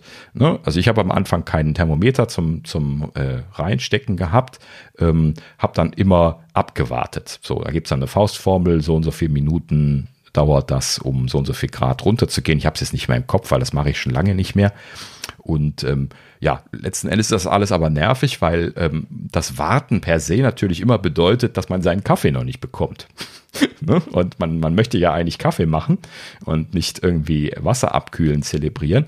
Ja, und dann kommt man irgendwann halt eben dann bei diesen ähm, speziellen, im Prinzip eigentlich so für Tee und äh, Kaffeezubereitung designten äh, Wasserkochern raus, die halt eben dann einmal eine Temperaturregelung haben und einen Schwanenhals zum kontrollierten Ausgießen haben und ähm, ja, vor allen Dingen dann auch noch eine ordentliche Technik drin haben. Und zwar ähm, ist das im Prinzip so eine äh, Lösung, die ähm, äh, ja, von unten die Temperatur erreicht. Ne? Also äh, schlechte äh, temperaturgeregelte Kocher haben einen sogenannten Overboil. Das heißt also, sie, sie können äh, schnell drüber schießen über das Ziel, über die Zieltemperatur und dann muss man doch wieder warten, bis es sich abgekühlt hat. Und die guten Kocher, die haben äh, ein, ein äh, äh Near from Bottom, also die, die kochen halt eben äh, ran von unten temperaturtechnisch, fahren dann runter und machen dann immer nur noch so leichte Schüsse, Einschüsse von, von Energie dann wieder, um dann so langsam von unten die Zieltemperatur zu erreichen. Das dauert zwar deutlich länger, bis sie dann exakt die Temperatur erreicht haben. Also jetzt doppelt so lange oder sowas, sagen wir mal ganz vorsichtig. Ne? Ähm, aber per se ist das halt eben dann erreicht und man muss dann nicht warten. So. Das heißt also, wenn man jetzt einen hat, der ein bisschen was eine, eine Leistung produzieren kann, was das Kochen des Wassers angeht, dann äh, macht er das relativ schnell dadurch wett, dass man halt eben das Abkühlen nicht abwarten muss. Ne? So, also wie gesagt, dann halt eben nicht 40 Sekunden, bis das Wasser kocht, sondern eine Minute 20 oder sowas, aber dafür halt eben sauber auf 96 Grad. So. Und äh, ja, wie gesagt, das ist eigentlich eine wunderschöne Sache, verwende ich hier jeden Tag, habe eine Riesenfreude damit, ähm, einfach weil ähm, ja das halt eben super convenient ist. Das Ding haben wir uns einmal gekauft. Das steht natürlich einfach als Standardwasserkocher jetzt hier. Hat natürlich auch eine Standard-Boil-Funktion. Ne? Also man macht einfach voll, drückt Boil und dann kocht er halt eben auf 100 Grad fertig. Ne? Das geht auch etwas schneller. Ähm, bisschen schade ist nur, dass diese, diese Spezialitätenkocher äh, immer ein bisschen leistungsschwächer sind wie das, was man hier in Europa typischerweise bekommt. Ähm, aufgrund dessen, dass wir hier ja äh, 230 Volt 16 Ampere abgesichert haben, haben wir hier, wenn man so Standardwasserkocher einfach vom Grabbeltisch mitnimmt, äh, ja auch bis hin zu 3000 Watt, was die leisten. Das, dementsprechend äh, eine sehr, sehr schnelle Kochleistung. Äh, und die hier, die sind meistens auf die amerikanischen äh, Systeme ausgelegt, weil die nämlich deutlich reduzierteres Leistungsspektrum nur haben. Die haben ja nur 110 Volt und sind etwas geringer abgesichert, sodass die effektiv nur 1100, 1200 Watt Dauerlast fahren können bei ihren Hausgeräten. Das ist so ein allgemeines Problem. Und weil halt eben jetzt diese Wasserkocher nicht so in den Millionen Stückzahlen verkauft werden, machen die halt eben ein Modell, was überall verkauft wird. Deswegen haben die oft nur 1200 Watt, die Geräte. Ne? Das ist dann auch hier bei 230 Volt effektiv dann immer noch limitiert darauf weil die Anzahl der ähm, Thermoelemente zum Beispiel davon abhängt und solche Geschichten. Also das lässt sich nicht so schnell einfach mal ändern. Und äh, deswegen sind die halt eben per se etwas langsamer, diese, diese Spezialitätenkocher. Aber ansonsten verwenden wir den halt eben wie ein Standardkocher. Ne? Haben wir uns mittlerweile dran gewöhnt, dass der halt eben einfach ein kleines bisschen länger braucht. Ne? Wie gesagt, also bei uns ist das hier jetzt für 1,2 Liter eine Minute 30 oder sowas. Ähm, das, das ist also jetzt wirklich nicht der Rede wert, wenn man währenddessen was anderes macht. Ne? Naja, so, auf jeden Fall sehr schöne Erfahrung und ähm, für mich hat das äh, so richtig den, den Spaß in die Kaffeezubereitung gebracht, einfach weil das halt eben äh, sehr einfach wird, auch wenn das ein komplexes Prozedere ist, dieses äh, hochwertigen Kaffee aufgießen. Ne? Ähm, das kann ich dann noch ein andermal erzählen. Ich wollte nämlich auch meine Waage noch picken. Das mache ich dann aber ein separates Mal. Und wenn man dann diese beiden äh, Hightech-Gadgets zusammenbringt äh, und dann natürlich noch ein schönes System mit einem guten Filter und einer passenden Kanne vielleicht, dann hat man halt eben sehr schnell ähm, sehr schönen Spezialitäten-Kaffee ähm, ja, ich verwende da hier persönlich zum Beispiel äh, ein japanisches System, das nennt sich V60. Das erinnert sehr stark an die deutschen Melitta-Filtertüten, ist nur ein bisschen anders. Äh, ist zum Beispiel ähm, so, so ähm, hat einen spitz zulaufenden Endpunkt unten, während die Melitta-Filtertüten breit und spitz zulaufen unten. Ähm, haben also ein etwas anderes Profil, wie die ablaufen. Deswegen äh, gelten bei den äh, Spezialitäten Kaffeezubereitern die V60 als zuverlässiger, was die Ergebnisse angeht. Ansonsten kann man aber zum Ausprobieren im Prinzip auch schon hier mit diesen Milliliter-Filtertüten auch starten und einfach mit so einem Kunststoff-Ding, äh, was man sich so auf die Kanne draufstecken kann. Das gibt es ja hier so quasi in jedem Laden zu kaufen. Ja ja, wenn man ein bisschen besser werden will, nimmt man die V60. Das sind dann halt eben ein ja, japanisches Produkt von, von Hario heißt die Firma. Die haben dann auch sehr gutes Papier, was made in, made in Japan ist, wenn man das Richtige kauft, äh, was sehr schön konsistent ist, bisschen besseren Geschmack rausholt äh, aus den Kaffees. Ähm, was ich aber zum Beispiel mittlerweile, oder so jetzt zumindest in den letzten Monaten, am liebsten verwende, das ist ein amerikanischer Hersteller, der nennt sich Chemex. Der Name ist ganz schlimm. Erinnert so an einen Chemieskandal oder sowas. Ähm, aber Chemex, äh, wunderschöner äh, Anbieter, der sehr schöne Designkaraffen herstellt und äh, sehr stark filtrierendes Filterpapier. Ähm, das filtriert so stark, dass äh, man quasi schon Tee rausbekommt. Also da sehr, sehr, sehr wenig Schwebstoffe drin sind. Ähm, das krasse Gegenteil übrigens von den klassischen ähm, äh, französischen Stempelkannen. Ne, hier so diese Bodumkannen, die kennt ja bestimmt auch jeder. In Deutschland sind die ja sehr bekannt. Ähm, aber die machen halt eben so quasi schon Sud-Kaffee. Ne? Also da ist sehr viel Schwebeteilchen drin, weil die halt eben nur so ein äh, so, so ein Sieb drin haben, wo die letzten Endes den Kaffee durchfiltern. Ähm, und hier sind halt eben richtige Filterpapiere, die machen deutlich bessere ähm, äh, Kaffees. Ja, und letzten Endes, wenn man guten, hochwertigen Kaffee hat, dann kann man den auch trinken wie Tee.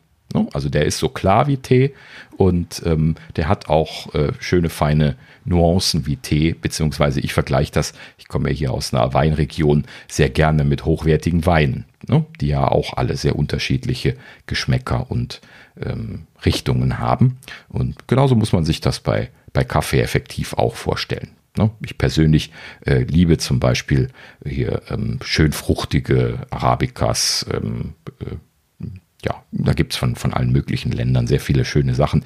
Vor allen Dingen halt eben äh, so aus von, von Kleinbauern direkt äh, gekauft. Das machen dann viele Röster, ähm, die dann letzten Endes die ähm, äh, ja, so, so in, in Kleinmengen von den, den Herstellern das quasi direkt kaufen. Das hat genau wie beim Wein den Vorteil, dass das nicht alles zusammengeschüttet worden ist. Ne? Wenn man da also jetzt quasi gartenreinen Kaffee kauft, dann hat er halt eben auch den Geschmack des Gartens. So ist das ja bei Wein auch. Ne? Die Lage, wo der Wein gewachsen ist und der Boden und das Wetter, was gewesen ist und das, ne, das beeinflusst ja alles den Geschmack und genauso ist das genauso äh, vergleichbar für, für Kaffee. Ja, letzten Endes schöne Erfahrung. Ich, ich und meine Frau, wir, wir lieben das ja wirklich hier. Einmal am Tag machen wir uns dann den Aufwand. Ne? Also ich gehe dann hin, mache dieses Prozedere. Ich habe das mittlerweile so im Schlaf drauf, dass ich da auch gar nicht mehr groß nachdenken muss, was so die, die Standardfunktionen angeht, auch wenn das komplex äh, anmuten mag, wenn man das sieht. Ähm, aber ja, da kommt halt eben dann äh, mit, mit ein bisschen was Aufwand ein sehr liebenswerter Kaffee bei raus, wenn, wenn man ordentliche äh, ordentliche Quellen hat. Und ähm, ja, wir genießen das dann äh, so einmal am Tag. Und ansonsten machen wir auch den schnellen Kaffee für den, äh, für den Schuss Koffein, ne? äh, den wir natürlich dann nicht so zubereiten. Ja, kann ich sehr empfehlen. Wie gesagt, werde ich jetzt nochmal äh, drauf zurückkommen, äh, wenn ich die, die Waage dann nochmal vorstelle. Natürlich ist es wichtig, da genau die Dinge dann nochmal äh, entsprechend abmessen und wiegen zu können. Und ja, letzten Endes braucht man deswegen dann auch noch eine Waage. Ähm, na gut, so. Aber äh, ich wollte ja hier jetzt konkret eigentlich von, von dem Wasserkocher sprechen. Und äh, den Wasserkocher, den ich jetzt hier verwende, äh, der Brewista Smart Pur 2, äh, Wasserkocher mit Schwanenhals 1,2 Liter, wie seine offizielle Beschreibung ist, ähm, habe ich natürlich gleich nachgeguckt. Den habe ich jetzt irgendwie zwei Jahre oder sowas im Einsatz, nachdem ich vorher einen hatte, der nicht lange gelebt hat. Ähm, und ähm, ja, gibt es schon wieder nicht mehr. Ähm, der Hersteller Brewista hat aber scheinbar einen Nachfolger. Äh, Brewista Artisan heißt der jetzt scheinbar.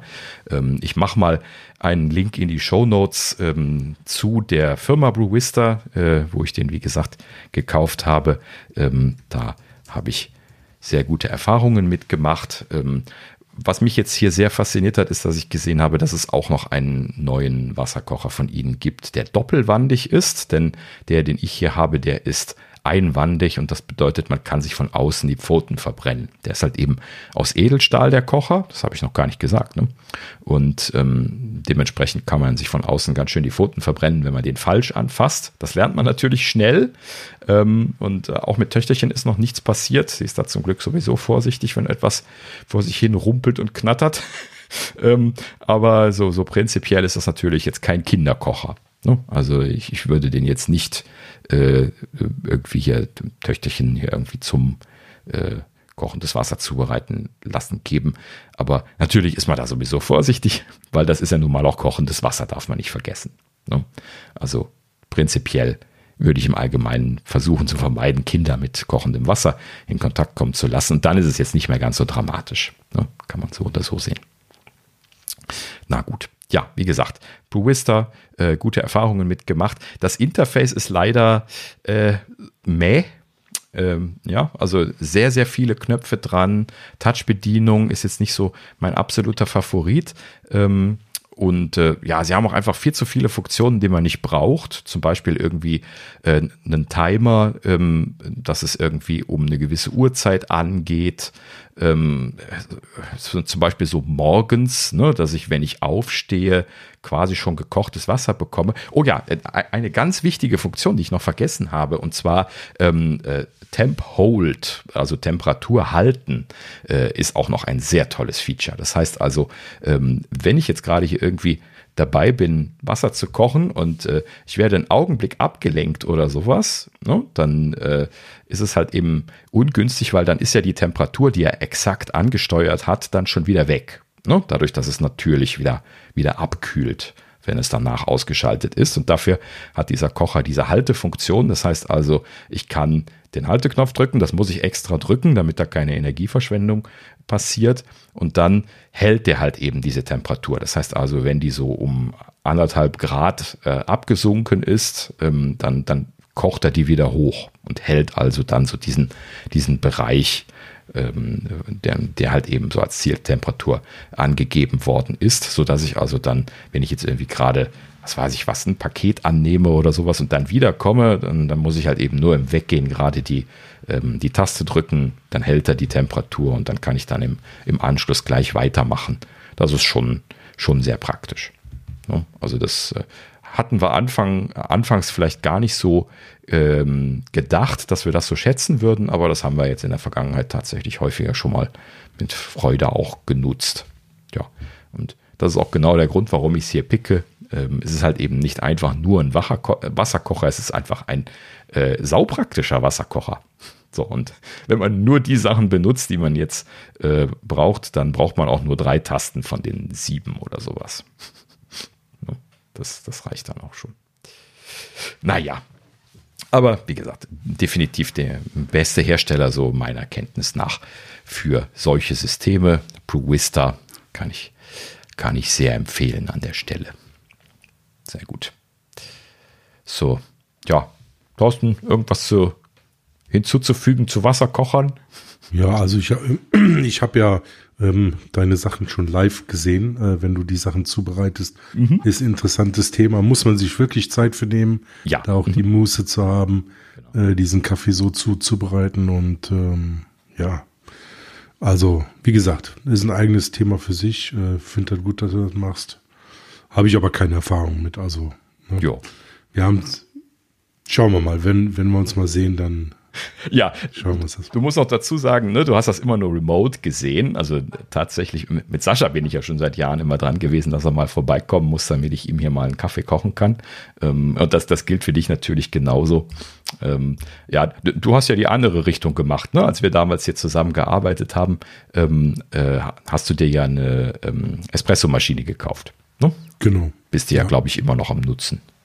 Ja, korrekt. Die, ähm, ähm, die Sage ähm, habe ich geholt und ähm, ja, das ist halt ähm, Siebdruckmaschine und die ist wirklich super. Und ähm, also mir reicht diese Kaffeequalität auf jeden Fall. Wir kamen aber von der Senseo, also von daher kannst du das mhm. schon mal gar nicht vergleichen. Ja. Das ist wirklich äh, eine, eine, ganz andere Welt. Nein, aber wie gesagt, ne, da gibt's halt verschiedene Stufen und ähm, mit deinen Accessoires macht das mit Sicherheit viel Spaß. Also mal gespannt, äh, wenn wir mal mhm. den, den, ersten probieren. Ja, ah, das, ich freue mich schon sehr drauf.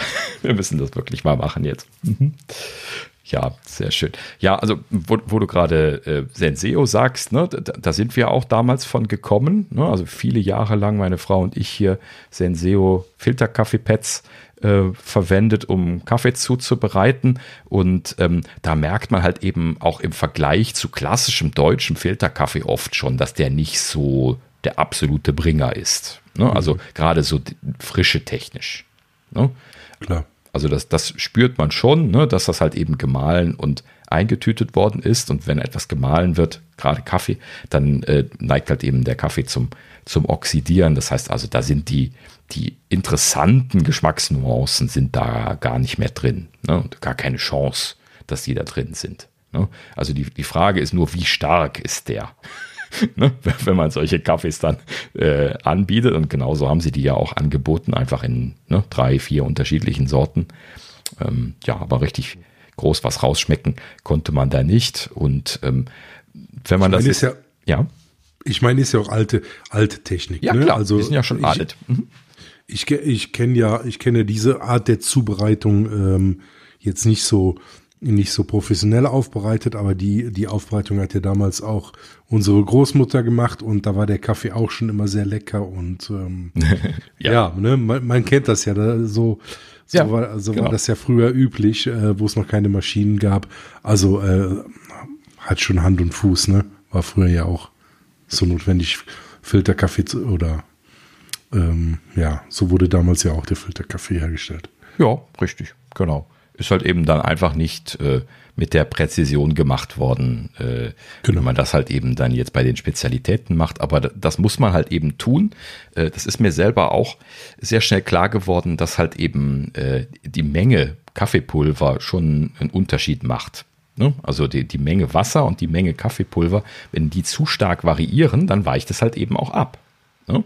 Also man kann sehr schnell äh, da einfach mal einen sehr starken oder einen sehr dünnen Kaffee produzieren. Jetzt von klassischen Kaffeemaschinen, ne, Filterkaffeemaschinen, kann man das ja nur äh, damit regeln, dass man halt eben die Menge Wasser oder die Menge Kaffeepulver variiert. Ähm, und äh, da fällt das halt eben ja schon schwer, weil halt eben das Kaffeelot ne, zum Beispiel, was ja äh, den, den für, fürs Abmessen vom Kaffee da ist, eigentlich gar nicht gewichtstechnisch geht, sondern volumentechnisch. Und unterschiedliche Kaffees haben unterschiedliche Volumen, wenn sie gemahlen sind. So, da kann man sich also sehr schnell vorstellen, wenn ich da denselben Kaffee immer mit dem, oder unterschiedliche Kaffees immer mit demselben Kaffeelot mache, dann habe ich sehr unterschiedliche Ergebnisse. Ähm, das heißt also, dann muss man sich da immer anpassen. Äh, dann macht man natürlich noch ein bisschen zu viel oder zu wenig Wasser.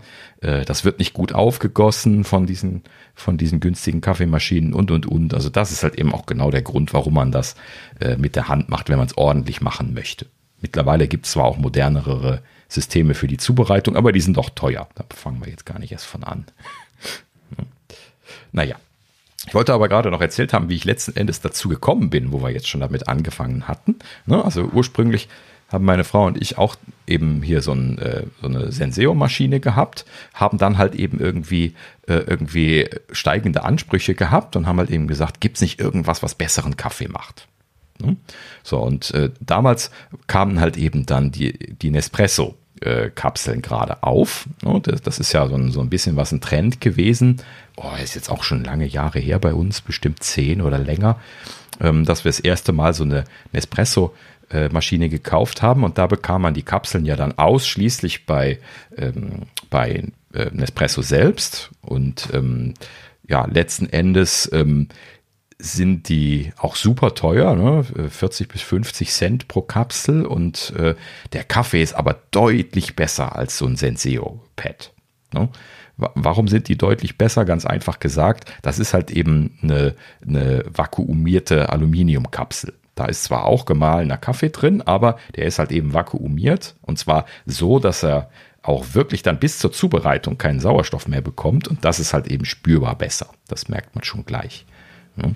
Also ich würde nicht behaupten, dass da irgendwie Höhenflüge bei rauskommen bei diesen Kaffees, aber man kann schon so ein bisschen Nuancen und sowas rausschmecken. Ne?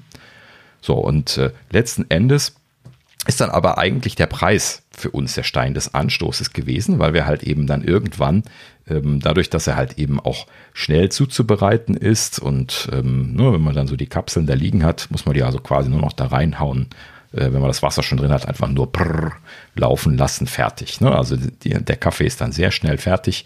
So für während dem hektischen Alltag, ne, so morgens nach dem Aufstehen ähm, oder solche Geschichten oder hier auch, wenn ich irgendwie äh, zu Hause arbeite oder sowas, dann läuft halt eben diese Maschine. Ne, wir, wir, benutzen bis heute Nespresso, wenn wir schnell einen Kaffee zubereiten wollen.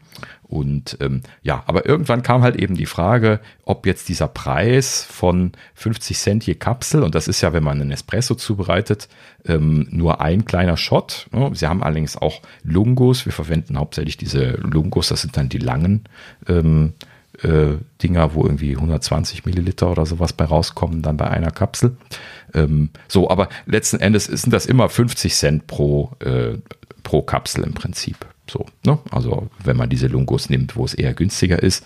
Und ähm, da kam dann schnell mal die Idee auf, als wir dann das nächste Mal hier irgendwie für 150 Euro so, so ein Paket äh, Kapseln bei denen bestellt hatten, ähm, ob man da nicht irgendwie äh, besseren Kaffee für bekommt und eventuell sogar gar nicht mal mehr bezahlt. Ne? So, und das Ergebnis ist dann tatsächlich relativ schnell da gewesen, nämlich ne, damit habe ich dann angefangen, diese äh, Spezialitätengeschichten zu kaufen, weil äh, man halt eben für den Preis sauguten Kaffee bekommt. Ne? Und noch das ganze Zubehör dazu. Ne? Also die Nespresso-Kapsel, die sind wahnsinnig teuer. Ne?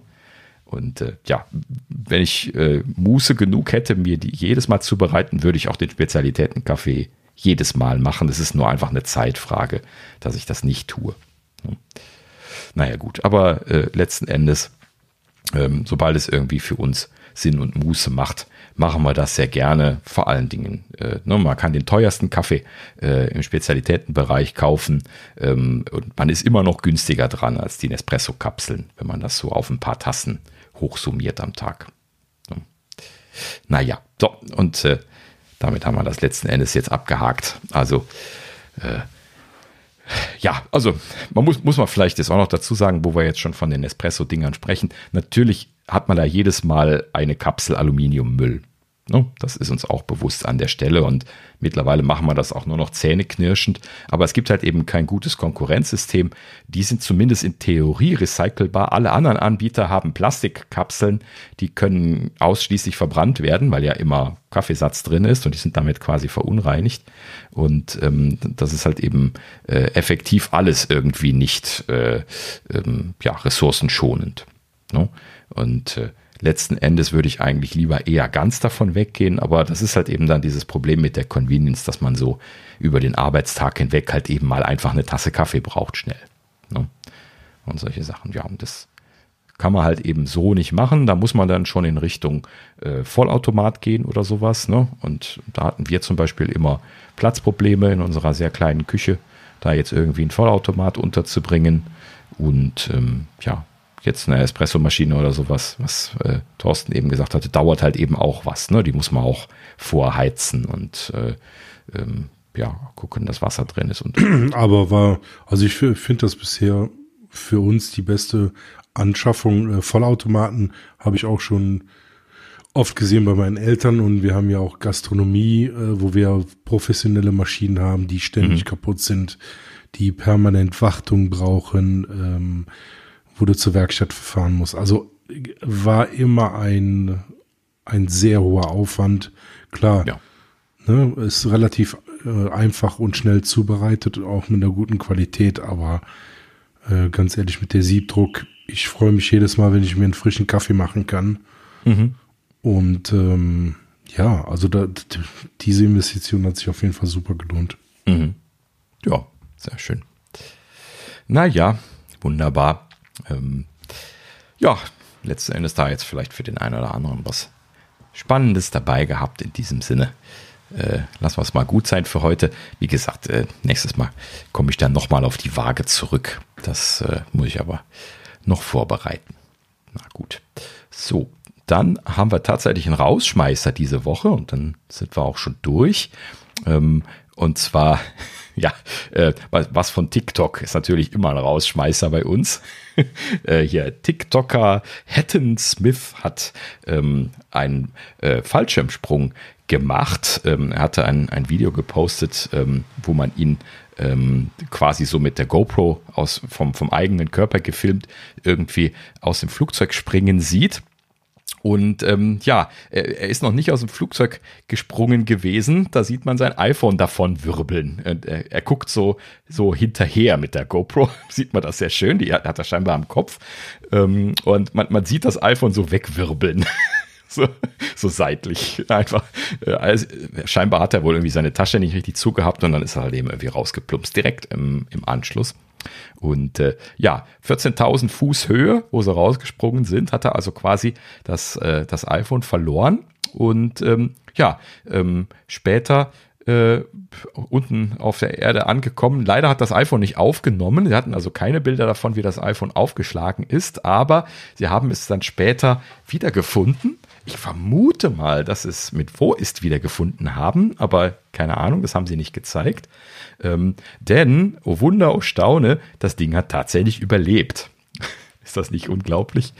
Ähm, also, okay, gut, es hat so eine ruggedized Hülle drum gehabt, muss man dann zur Ehrenrettung sagen. Ja, äh, und die scheint sich wohl auch gelohnt zu haben, denn es, es steckte so in, in lehmigem Boden drin, was wahrscheinlich auch zur Rettung mit beigetragen hat.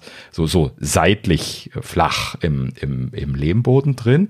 Und ähm, ja, ist halt eben dann wohl genau mit der, mit der Kante, wo ja dann diese, diese Hülle dr drum ist, dann scheinbar da aufgeschlagen und hat dann aber auch tatsächlich unbeschadet überlebt. Also hat noch nicht mal einen Kratzer im Glas gehabt. Ne?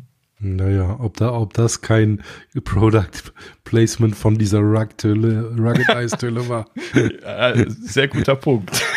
ja, hätte man ja zufällig mal rausfallen lassen können. Ja, ja in, in dem Video allerdings sind sie nicht weiter darauf eingegangen. Also in diesem Fall wird scheinbar entweder sehr gutes Product Placement, wo sie dann im Anschluss das erst gemacht haben, hm. ähm, oder es ist tatsächlich echt gewesen. Ähm, also ich hatte auch schon ähm, einmal von Maus äh, so eine Ruggedized-Hülle für das iPhone 11, glaube ich. Das, also das war super, wirklich ähm, super stabil, aber es war halt ein Klotz, ne? Also mhm. es war ja. richtig, ähm, ja, unhandlich, sagen wir mal so. Ja, das stimmt natürlich auf jeden Fall. Also jegliche einigermaßen brauchbare, geländegängige Hülle sieht halt eben aus wie Hund, gerade wenn man sie in die Hosentasche stecken möchte oder so. Äh, ne? Das ist leider dann auch immer das Problem, äh, dass man da Kompromisse eingehen muss, ähm, weil äh, dann ist es sehr schnell vorbei. Ne? Die sind dann oft schon so gummiert, dass man sie gar nicht mehr in die Hosentasche bekommt. Geschweige denn, dass die Hosentaschen vielleicht wirklich noch groß genug dafür sind. ähm, ja, deswegen.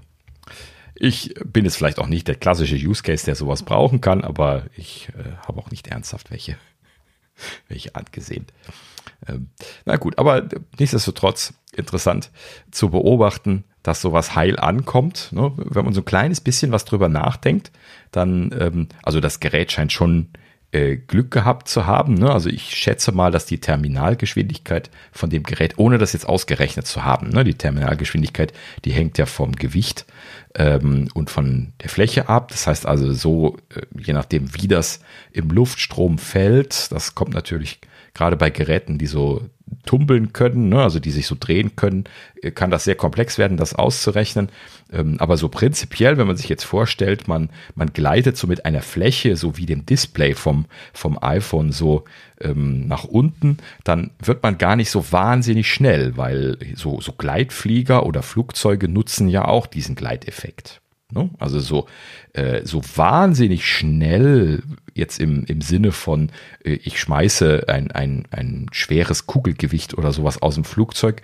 Ähm, ne, das, das wird ja die maximale Terminalgeschwindigkeit ähm, erreichen, was man irgendwie produzieren kann bei sowas. Ähm, das wird jetzt so ein iPhone nicht schaffen. Ne? Das heißt, vielleicht ist auch mit ein bisschen Glück die Situation äh, gar nicht jetzt so todbringend, wie man das gedacht hätte. Aber es wird natürlich schon einen großen Ausschlag gegeben haben, ähm, auf was für einem Boden das eingeschlagen ist. Ne? Wenn das jetzt auf Asphalt aufgeschlagen wäre, wäre es wahrscheinlich auch im Segelflug noch kaputt gegangen. Ja. Ähm, also die, der lehmige Boden, wie gesagt, es steckte ja drin. Ne? Und das wird dann schon ein bisschen eindringen können. Ne? Sonst wäre es ja ansonsten halt eben zerschellt. Ja, und wenn es dann halt eben auch noch vielleicht durch die Hülle einigermaßen stabilisiert gesegelt ist, die halt eben auch wirklich sehr dick war, was er da gezeigt hat, ähm, dann ist vielleicht äh, Gutes zu Gutem gekommen und dann ist es dann tatsächlich sehr langsam aufgeschlagen. Ja, ja wie gesagt, nur eine Hypothese, aber äh, ja, letzten Endes schöne Erkenntnis, dass sie das überleben können. Vor allen Dingen äh, ohne Schaden. Ne? Also ich hätte ja jetzt angenommen, dass es äh, vielleicht heile bleibt bis aufs Glas oder sowas. Ne? Ja, aber vollständig, unbeschadet, schon eine schöne Sache. Na gut. So, ja, auch da packen wir einen Link in die Show Notes. Könnt ihr euch nochmal das, das Video anschauen, wie es ihm flöten geht und wie sie es dann später wiederfinden. Und ähm, ja, wie gesagt, äh, optimal wäre es ja gewesen. Das wäre natürlich optimal fürs Product Placement gewesen, wenn man dann auch noch Videos gesehen hätte von dem iPhone, wie es fällt. Ne? Aber äh, die hatten sie leider nicht. Also das haben sie natürlich dann nicht angehabt in dem Moment. Schade. Ja. Hätte man es geplant, ne? Na gut. Ja, so viel dazu. Und äh, damit würde ich sagen, äh, sind wir am Ende angekommen. Können wir Feierabend machen, oder? Sind wir ein bisschen schneller. Jetzt haben wir 1,45 geschafft. Ist auch mal was, ne? Unter zwei Stunden zu bleiben und viel gequakt zu haben. Das, das ist immer, wenn, wenn ein, einer der großen Quaker nicht dabei ist. Ne? Zack, gleich halbe Stunde schneller. Ne? Naja, gut. Aber so fehlt natürlich auch immer so ein bisschen Perspektive. Ne? In dem Sinne, äh, liebe Grüße, Sascha. Äh, äh, dann äh, freuen wir uns natürlich, wenn du übernächste Woche wieder da bist. Aber wir werden das bis dahin natürlich auch noch gerockt kriegen hier. So, in diesem Sinne, äh, ähm, schreibt uns äh, gerne an äh, nerds.apfelnerds.de. Ähm, auch gerne, gerne Feedback, immer gerne. Ähm, äh, positiv wie negativ, ähm, schreibt uns auf Mastodon, äh, apfelnerds at mastodon.social.